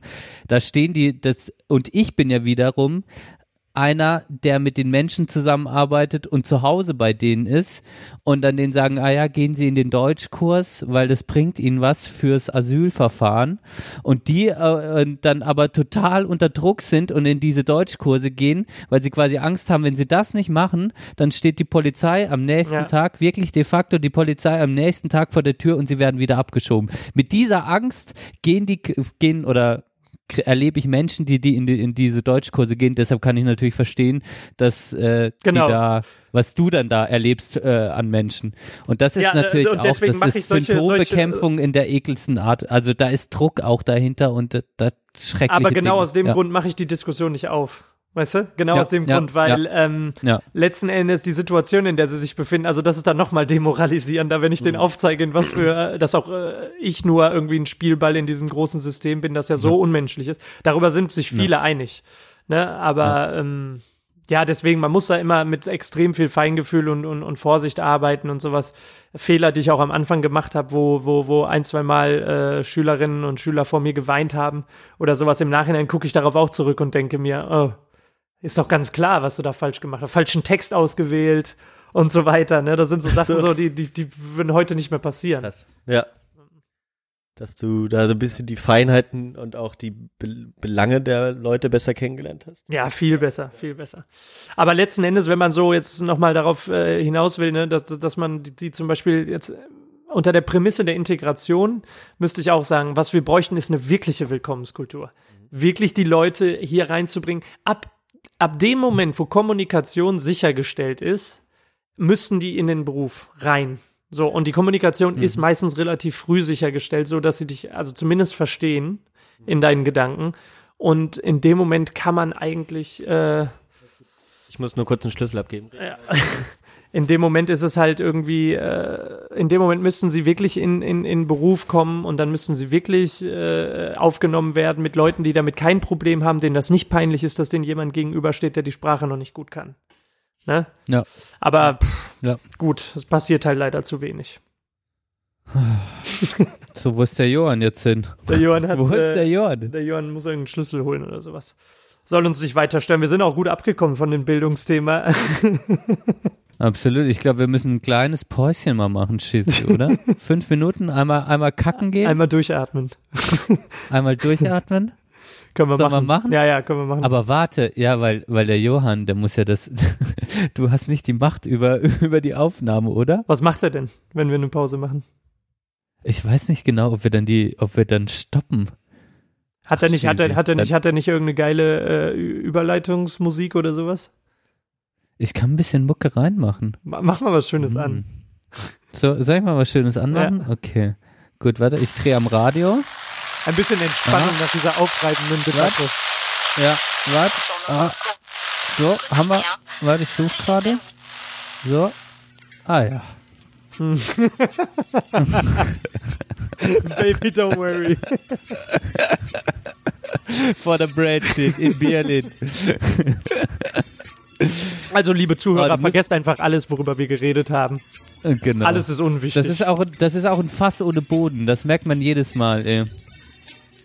Ah. ja, es ist ein schwieriges Feld. Ich kann, ich kann dir einen Film empfehlen, Shizzy. Mhm. Alphabet. Ich weiß noch nicht, ob du den gesehen hast. Alphabet. Alphabet oder Alphabet einfach. Ich sage immer Alphabet, aber Alphabet Mhm. von Erwin Wagenhofer. Okay. Und das ist äh, ein Dokumentationsfilm und es geht genau um das Thema, um das wir gerade sprechen, Bildung und Bildungspolitik.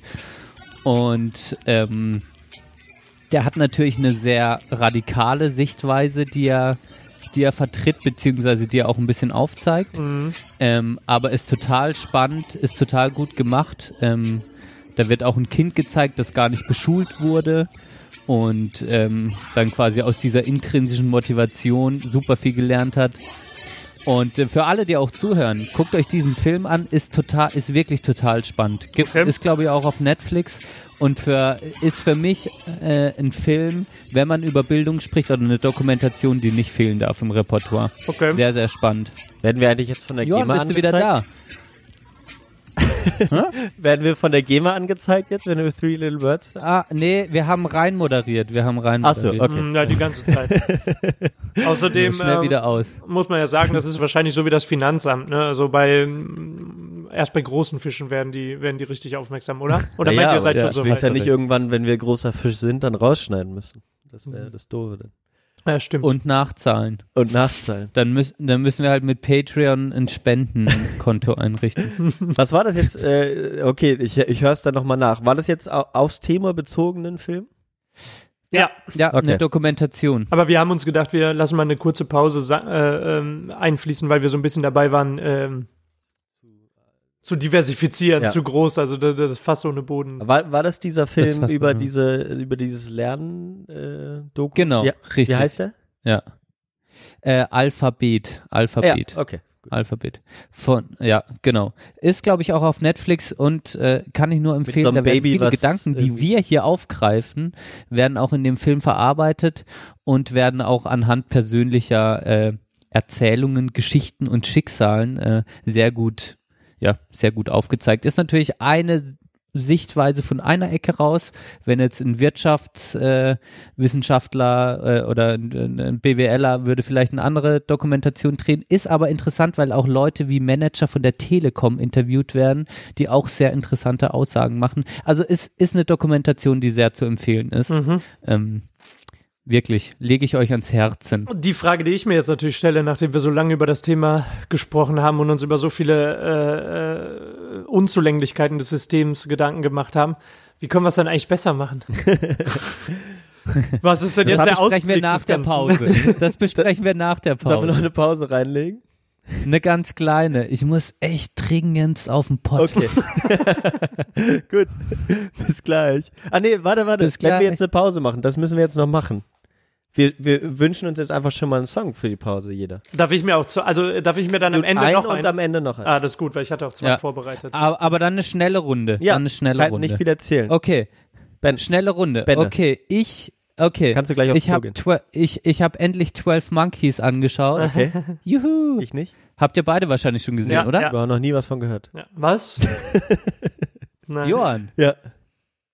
Hast du nicht? Äh, mit Bruce Willis Und und, Brad Pitt. Ähm, Brad Pitt. Äh, ein Film, den, wo beide gezeigt haben, dass sie auch Charakter, Okay. Charakter, wie nennt man das? Chara- also Charakterschauspieler. charakterstark sind. Ähm, Ja, Charakterschauspieler sind. Ja. ja. Und da äh, sch schönes Lied, das ich schon wieder vergessen hatte, oft gecovert und jetzt in dieser Version auf unserer Playlist Sprechstunde der Belanglosigkeit The Clash, The Guns of Brixton. Oh, okay. Von äh, kenn, äh, weit, weithin bekannt. weithin bekannt. Werdet ihr, werdet ihr beide kennen, wenn ihr es hört. Von The Clash, ist- The Guns of Brixton. Bekannt. Äh, Chris? Ja, also mein äh, Lied geht mal wieder in eine ganz andere Richtung. Von äh, La Excepción, einer spanischen Rap-Gruppe aus den, lass mich lügen, 90ern. Okay. Äh, Oye, compay. Oye, Compay, das heißt? Oye, Hör, compadre. hör mal zu, compadre. Okay, Hör mal, hör mal. hör mal. okay, ich Hör habe mal du. ich hab, ähm, einen Song äh, letztens im Auto gehört, ähm, der wirklich allen allen Allergikerinnen und Allergikern aus der äh, aus dem Herzen spricht. It's Raining Again von Supertramp. Oh. Geil. Ja. Gut. Ja. Oh, zurzeit ist auch echt hart mit dem Pollenflug. Und jetzt ab in die Pause.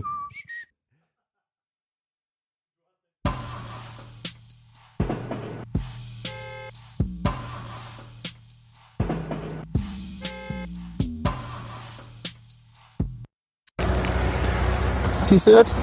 Kranplatz. Da soll ich jetzt 60 Tonnen drauf abstellen. Die Leute kommen einfach ihrer Arbeit nicht nach. Das ist das Problem. Ja? Die Leute kommen einfach ihrer Arbeit nicht nach, weil die, weiß ich nicht, zu dumm sind oder was. Kranplätze müssen verdichtet sein. Jetzt komme ich hier hoch, jetzt guck dir die Scheiße an. Haben die Leute einfach keine Lust hier oder was? Du musst mal fragen, ob die. Weiß ich nicht. Weiß ich nicht. Sollen wir nach Hause fahren? so. So, und der hat doch, der hat doch im, im Grunde genommen hat der doch das, das Kernproblem äh, der, der Bildungsmisere angesprochen. Das ne? habe ich mir gedacht, genau. Ja. Sind die Leute einfach dumm oder was? Muss man fragen. Also Weiß ich nicht. Und er wirft Ja. auch noch sehr gut den Vergleich zu den Norwegern. Vollidioten. Stimmt, das kommt am Ende. Norweger. Ja, das hätten wir jetzt durchhören müssen dafür. Aber ich mach's am Ende Ah. noch mal rein für alle, die es dann sich noch komplett anhören. Vollidioten wie diese Norweger sind. Deswegen sind die auch nicht in der EU, In der EU? weil die am Leben vorbeilaufen, diese Spinnerbande. Das ist der Urteil. Also das sagt ja alles über die Arroganz des deutschen Bildungssystems. Ja, will, willkommen zurück im, im, in, nach der Pause im zweiten Teil der Sprechstunde der Belanglosigkeit Jetzt noch oder zehn der Minuten. Sprechstunde sagen, nach, nach von- ungefähr von 8 Bildung und Qualität. der Show. Das, das ist nämlich das Schöne, das bietet die Sprechstunde. Sie meckert über alles und findet keine Lösung. Danach nein. Wir werden uns. Das ist nicht Sonst wären wir auch von bisschen- Belang. Genau, sonst wären wir auch von Belang. Und wir sind heute ein bisschen unter Zeitdruck, da ja du musst Johann der einzige Arbeitslose. Aber wir verurteilen dich nicht. Ähm, Ich habe auch wir viel lieben zu dich dafür. Was hast du viel zu tun? Glaube ich dir.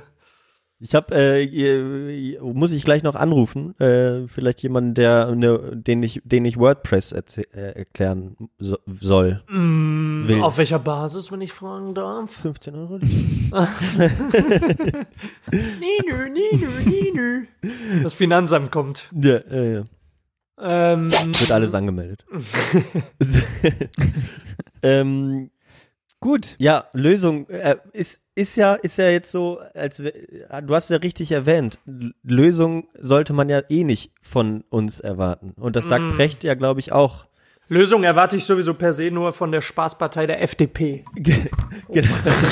die, die sollte, die sollte sich vielleicht mal, äh, genau, die, die wäre aber theoretisch der richtige, ne? sagen wir mal so. Aber es ist ja eine gesamtgesellschaftliche Frage, die es nur gilt, immer wieder zu füttern. Und das macht Precht natürlich, indem er äh, öffentlich wirksam ist im Gegensatz zu uns. Aber ähm, Naja, wir gehen ja auch in die Öffentlichkeit, Ja. uns hört nur keiner. Ja, Ähm, vergraue äh, nicht unsere 100 Hörerinnen und Hörer. Ne? Aber äh, also ich muss sagen, dafür, wo, wofür halt der der der Precht in in seinem zweiten Kapitel die Bildungsrevolution ungefähr 160 Seiten braucht, die ich nur in, in Anfängen bis jetzt gelesen habe. Dafür braucht halt und das muss man sagen, das ist halt der unschlagbare äh, äh, äh, Vorteil der Politik. Äh, dafür braucht die FDP ein Wort und das ist Digitalisierung. Wir wollen ja jetzt hier digitale Autobahnen schaffen, die ganzen äh, äh, äh, Schulen zupflastern mit Digitalisierung.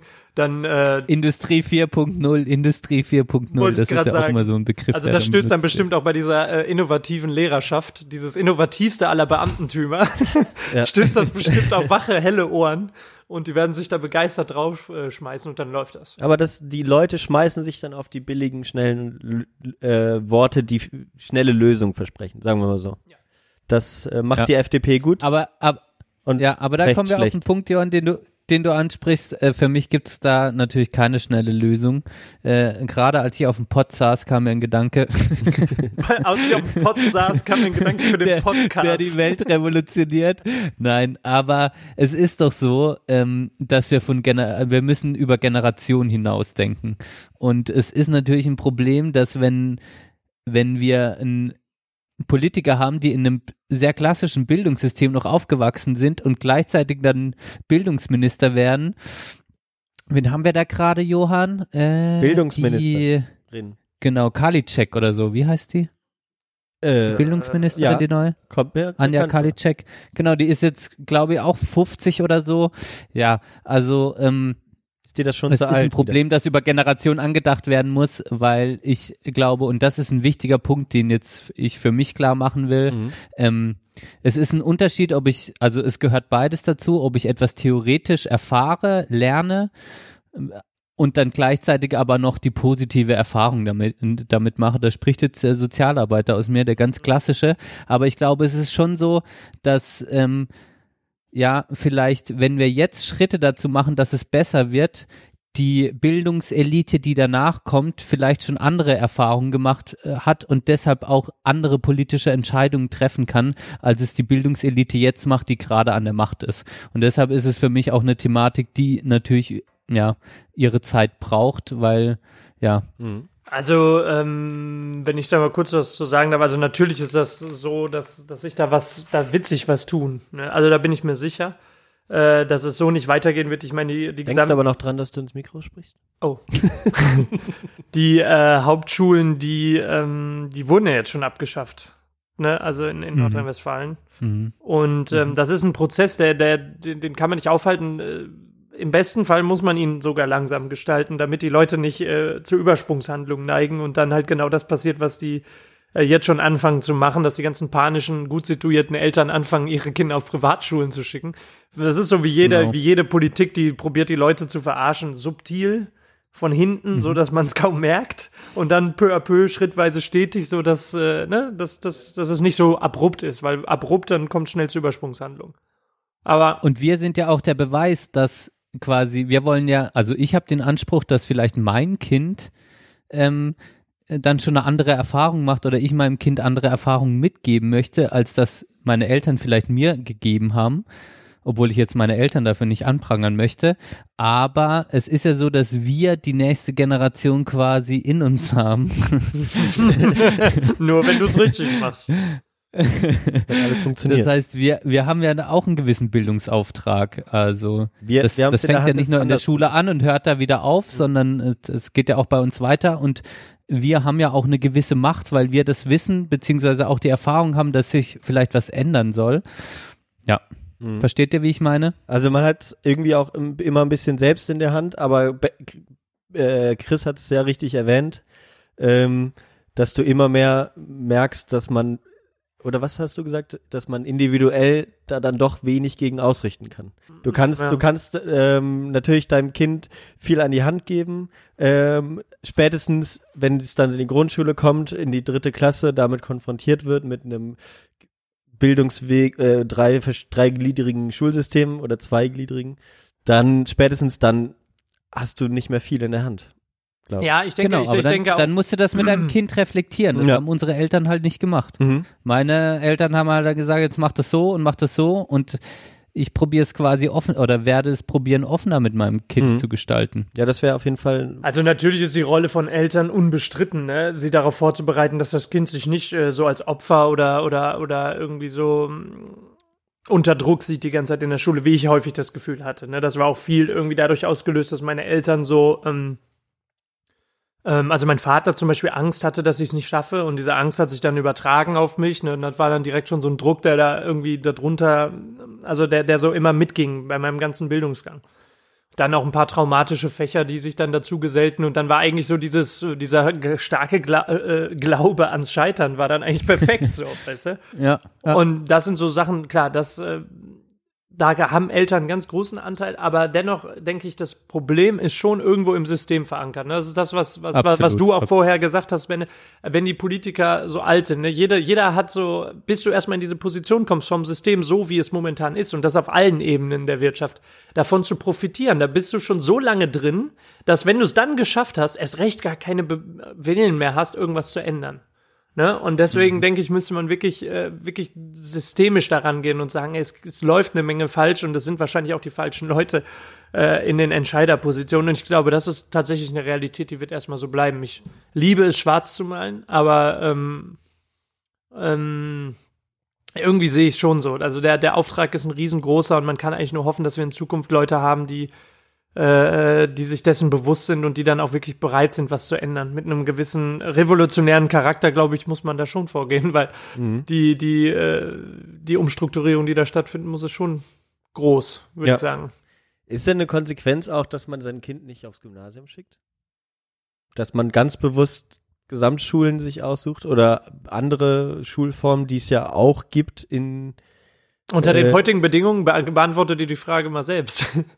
Ich, ich, ich äh, habe da mit meiner Freundin drüber diskutiert und ich war der Meinung, ich würde, ich hätte da sicherlich von profitiert, ich würde mein Kind auf eine, eine Gesamtschule schicken wollen. Echt? Ja. Ich würde, ich würde erstmal mein Kind fragen. Also so wäre meine Prämisse. Also, Ja, aber das, das, das ist doch Also, wieder dann so, man- ja, okay.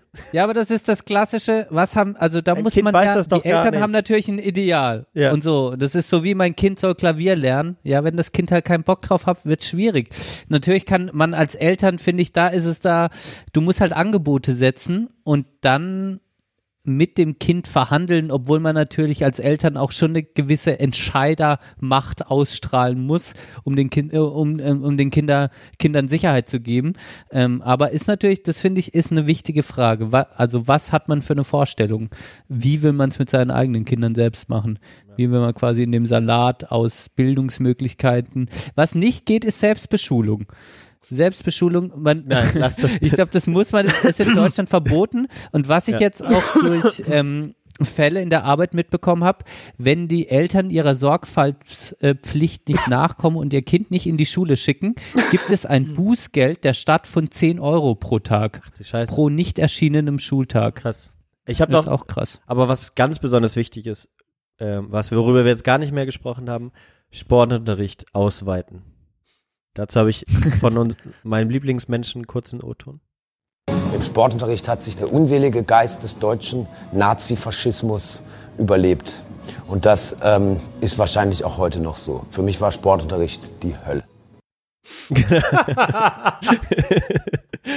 Da hat sich der, Na der Geist des Nazifaschismus überlebt. Überlebt, genau. Was meint er denn damit? Der unselige Geist des Nazi-Faschismus überlebt.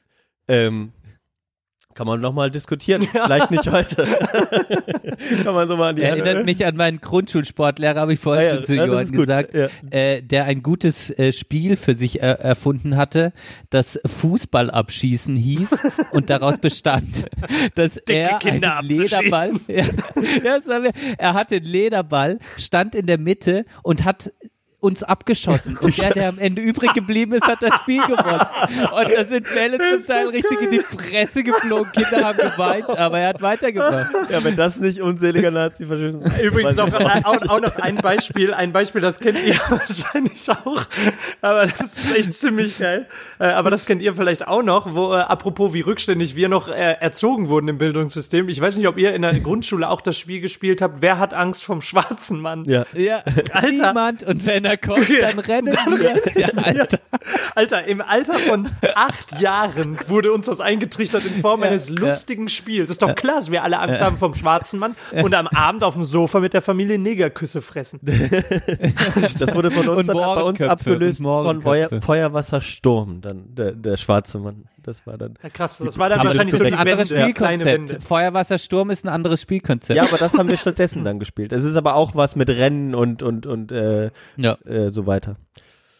Feuer, Ähm. Wassersturm. Ja, und Völkerball gab's noch und Brennball auch. Ja, aber wer hat Angst vom schwarzen Mann ist so ein, ist so ein Klassiker. Ging mir letzten Wird Sommer bestimmt- durch den Kopf, wird, ne? Wie krass, Wird das noch ey. gespielt? Benne, du hast noch Schulerfahrung am ehesten? Vielleicht nur auf der Napola. Ja. Der Also ich habe noch ein paar Mal mit den. Kindern gespielt, ne? Du willst da immer noch die Tradition. Und, so, und, so, und zwar mit einem leicht veränderten Kontext. Wer hat Angst vor Muselmann? so ein bisschen. Also ich bin mir sicher, in Bayern wird es noch gespielt, äh, während das Kruzifix aufgehangen wird, äh, wird da noch Schwarzer Mann gespielt, ja. Ganz genau. Ja. Wer hat Angst? Und Seehofer seine Dehnübung macht. Naja. Gut. Ach Leute, ähm, wir sind, wir, wir können da, wir können nur anregen. ähm, wir, Um sozusagen die Weltformel zu vielleicht. Es ist auch ein sehr emotionales Thema. Bildung ist ein sehr emotionales Thema, ähm, wo viele sich auch, glaube ich, schnell auf den Schlips getreten fühlen. Na, stimmt. Wir wollen keinen hier äh, verärgern. Es ist auch nur eine Art von subjektiver Darstellung dessen, was, was wir uns vorstellen, ist auch eine subjektive Darstellung unserer Wertvorstellung. Es ist letztlich auch nur ein Gedanke unseres unserer Bubble, in der wir uns befinden. Gehst du in eine andere Bubble, äh, sage ich mal, sind die vielleicht auch total Ja, ich, zufrieden ich mit hätte dem würd mal gern Bildungssystem. mit, mit, mit so einem Gymnasiumbefürworter, wie es sie ja en masse gibt, mal auch nochmal diskutieren. Also Mhm. Das wäre auch nochmal interessant. Kann, kann man ja nochmal äh, weiterführen. Vielleicht Ja. finden wir ja so einen Also- FDPler irgendwo oder CDUler. Und, schön, auch immer, ja, geschmissen hast. Und auch immer die Leute, die uns zuhören, äh, schickt uns Hörerkommentare oder irgendwas. Wir werden das, äh, wir werden das auch dann anhängen oder werden das ansprechen. Ihr könnt ruhig kritisieren, ihr könnt anregen, sobald, äh, solange es auf einem auf einem schönen Feedback-Niveau und nicht beleidigend wird, Genau, äh, sind wir da Shitstorm. allem genau Dafür sind wir auch viel Shitstorm, sind zu wir allem sensibel. gegenüber offen. genau. Ja, genau. Okay, ihr hört, wir kommen zum Ende. Ähm, Benedikt, kommen wir? Liedwunsch? Äh, Ah, oh ja, vierte Staffel, natürlich, ja. genau. Wir kommen zum Ende. Ah, Es beruhigt mich immer so. Ja. Ja, ist es, ist es. Ich hoffe, äh, Chris, du hattest äh, Spaß. Es war jetzt ein bisschen gehetzt, hatte ich fast schon das Gefühl. Ja, aber das Ja, Thema, man das- muss natürlich auch sagen, das Thema ist extrem breit. Ne? Wir haben uns jetzt keine Mühe Ja. gegeben, das groß zu strukturieren. Nee, Äh, war Ja. auch vielleicht richtig so, dann konnte man mal ein bisschen aus dem Bauch reden, weil das muss auch mal sein. Ja. Das ist ja ein emotionales Thema, da muss man auch mal auf dem Bauch äh, reden können. Aber danke, dass du uns die Struktur, die hast du schon ein bisschen mitgebracht, fand ich. Das war, ja, ich Ja. hab war so direktes Bestes Feedback. Ähm, hast du äh, Stränge zusammengeflochten und äh, den roten Faden gesucht. War nicht, war nicht schlecht, das beherrschst du tatsächlich. Ja, leider. Leider gehen wir jetzt alle wieder in unsere kaputten Jobs. In einer kaputten Welt. Vielleicht sollten wir noch mal kurz an die äh, Wir erfolgreichen... müssen positiv enden, Ah, Chris. Wir Ja, ja, wir, wir wollten gar kurz noch mal an die erfolgreichen Teilnehmer unseres großartigen Bildungssystems denken. Ursula von der Leyen. Horst Seehofer. äh, Gauland, Alexander Ur- Ur- Gauland. Die von der Leyen will jetzt die äh, Militärausgaben von 39 Milliarden auf 50 Milliarden pro Wichtig Jahr und erhöht richtig. haben. Herrlich. Von der Familienministerin zur Kriegstreiberin Ursula von der Leyen. Also ich sag mal, sie hat, Nein. die, sie, sie hat die Oh, erste, steht erste die Linie der Infanterie selbst produziert, dann darf sie das auch. Man muss ja So die Minen, die man, die man hingelegt hat, auch wieder räumen. ne? Das, äh, Kostet ja dann auch wieder was. In diesem Sinne. So. In Oh. diesem Sinne gibt es noch drei Liedwünsche, die ausstehen. Wir Genau. kommen auf den Punkt, hauen die raus, äh, besucht die Playlist der Sprechstunde der Belanglosigkeit, äh, da man das in Podcasts immer noch nicht hauen darf, äh, solche Music, Lieder. Spotify, ja. Apple Music, Spotify. Hinterlasst uns gerne ein Like. Ähm, ja, ähm, äh, hinterlasst uns Kommentare, Feedback. Ihr wisst alles, was kommt. Die Hörerzahlen sind ziemlich eingebrochen in letzter Zeit. Irgendwas machen wir falsch, Johann. Oder äh, genau richtig. Ähm, Genau richtig in nicht. Opposite World. genau, in the opposite world. Ähm, von dem her, äh, ich habe vorhin angefangen, Johann hat aufgehört. Johann, jetzt fängst du an. Ich habe auch noch Chris ähm, bleibt dir immer zur schön in der Diskussion Mitte. äh, um, um, um den Hund Chico ähm, noch ein Abgesang auf alle jeglicher Art von Haustieren mitgebracht. Vom Sänger John Mouse, äh, den Song Pets. Vom grandiosen neuen Album Screen Geil. Memories. Großartiger Künstler. Künstlerin. Ja, Künstler. Äh, ich wünsche mir natürlich von Hakan oder wie der Typ hieß, äh, äh, Ishtata Mishta Mauru. Kleiner Scherz. Ich weiß nicht mehr, wie dieses Lied hieß. Wie war das denn aber mit dem. Ach so, das. Naja, aber das wünsche ich mir nicht. Ah, Kuss, Kuss. Mm. Ja, ja, genau. Ich wünsche mir von Lil Dicky äh, Lil Russell Dicky. Westbrook. Yeah, man. Sein aufstrebender Künstler aus den USA. Ja. Ernst zu nehmen in seinem Genre. Macht, macht tolle Features. Das habe ich gehört, das hilft beim Erfolg. Ja, habe ich auch gehört. Ja. ja, sind wir jetzt auch schon dabei. Wir machen jetzt auch bald So. ein neues Feature. Und ich wünsche mir von der französischen Band ähm, Chouchou? Cam nee, Camel Power Club. Camel Power Club. Da- das Lied Kaffeeklubben. Zusammengeschrieben und K-L-U-B-B-E-N. Kaffeeklubben. Okay. Kaffeeklubben. Äh, ist ein, ist gu guter Indie, Indie-Rock. Wird dir auch gefallen, Johann? Ich bin, nicht mehr gespannt. ganz sicher. Ich muss nochmal auch Julia loben für ihre ähm, äh, Musikwünsche. Letztes Mal war ich positiv überrascht. Oh, Sonne, Sonne, Ja. sehr gutes Lied. Und ähm, Julia generell auch nochmal von allen Seiten tolles Feedback bekommen, hat eine super, ähm, Super gute ja, Stimme. Podcast-Stimme. Ja, ja. Ja. Sehr sinnlich. Jetzt hoffe ich, dieses Gut. Mal haben wir den Hall noch ein bisschen in den Griff bekommen. Das hört man jetzt dann nachher. Oder ihr habt es jetzt schon gehört, ob wir es hingekriegt haben. Ganz bestimmt. Gut, danke. Damit. Chris. Dankeschön, Chris, wie immer. Ja, Dankeschön, danke euch. Johann. War nett. Danke, danke. Danke an den Empfangsgeräten, dass ihr uns die Treue gehalten habt. Haltet uns weiterhin die Treue, denn wir sind die Sprechstunde, die immer was zu bieten hat. Macht's gut, ihr zwei. Ciao. Ciao. Siehst du das? Kranplatz. Da soll ich jetzt 60 Tonnen drauf abstellen. Die Leute kommen einfach ihrer Arbeit nicht nach. Das ist das Problem. Ha? Die Leute kommen einfach ihrer Arbeit nicht nach, weil die, weiß ich nicht, zu dumm sind oder was. Kranplätze müssen verdichtet sein. Jetzt komme ich hier hoch, jetzt guck dir die Scheiße an. Haben die Leute einfach keine Lust hier oder was? Du musst mal fragen, ob die. Weiß ich nicht, sollen wir nach Hause fahren oder was? Ist doch lächerlich, oder? Wissen doch, was so ein Kran wiegt, oder? Junge, jetzt kriege ich jetzt langsam hier. Werde ich aber ein bisschen wild hier, langsam. Jetzt reicht's mir langsam! Haben die kein Bandmaß, was acht Meter lang ist?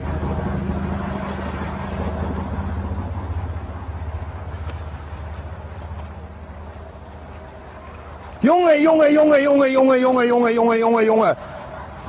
Ach Mensch, hör auf!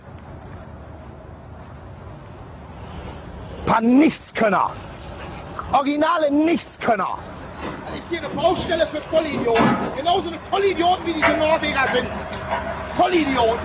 Deswegen sind die auch nicht in der EU, weil die am Leben vorbeilaufen, diese Spinnerbande. Gar nichts. Zusammenpacken. Ende.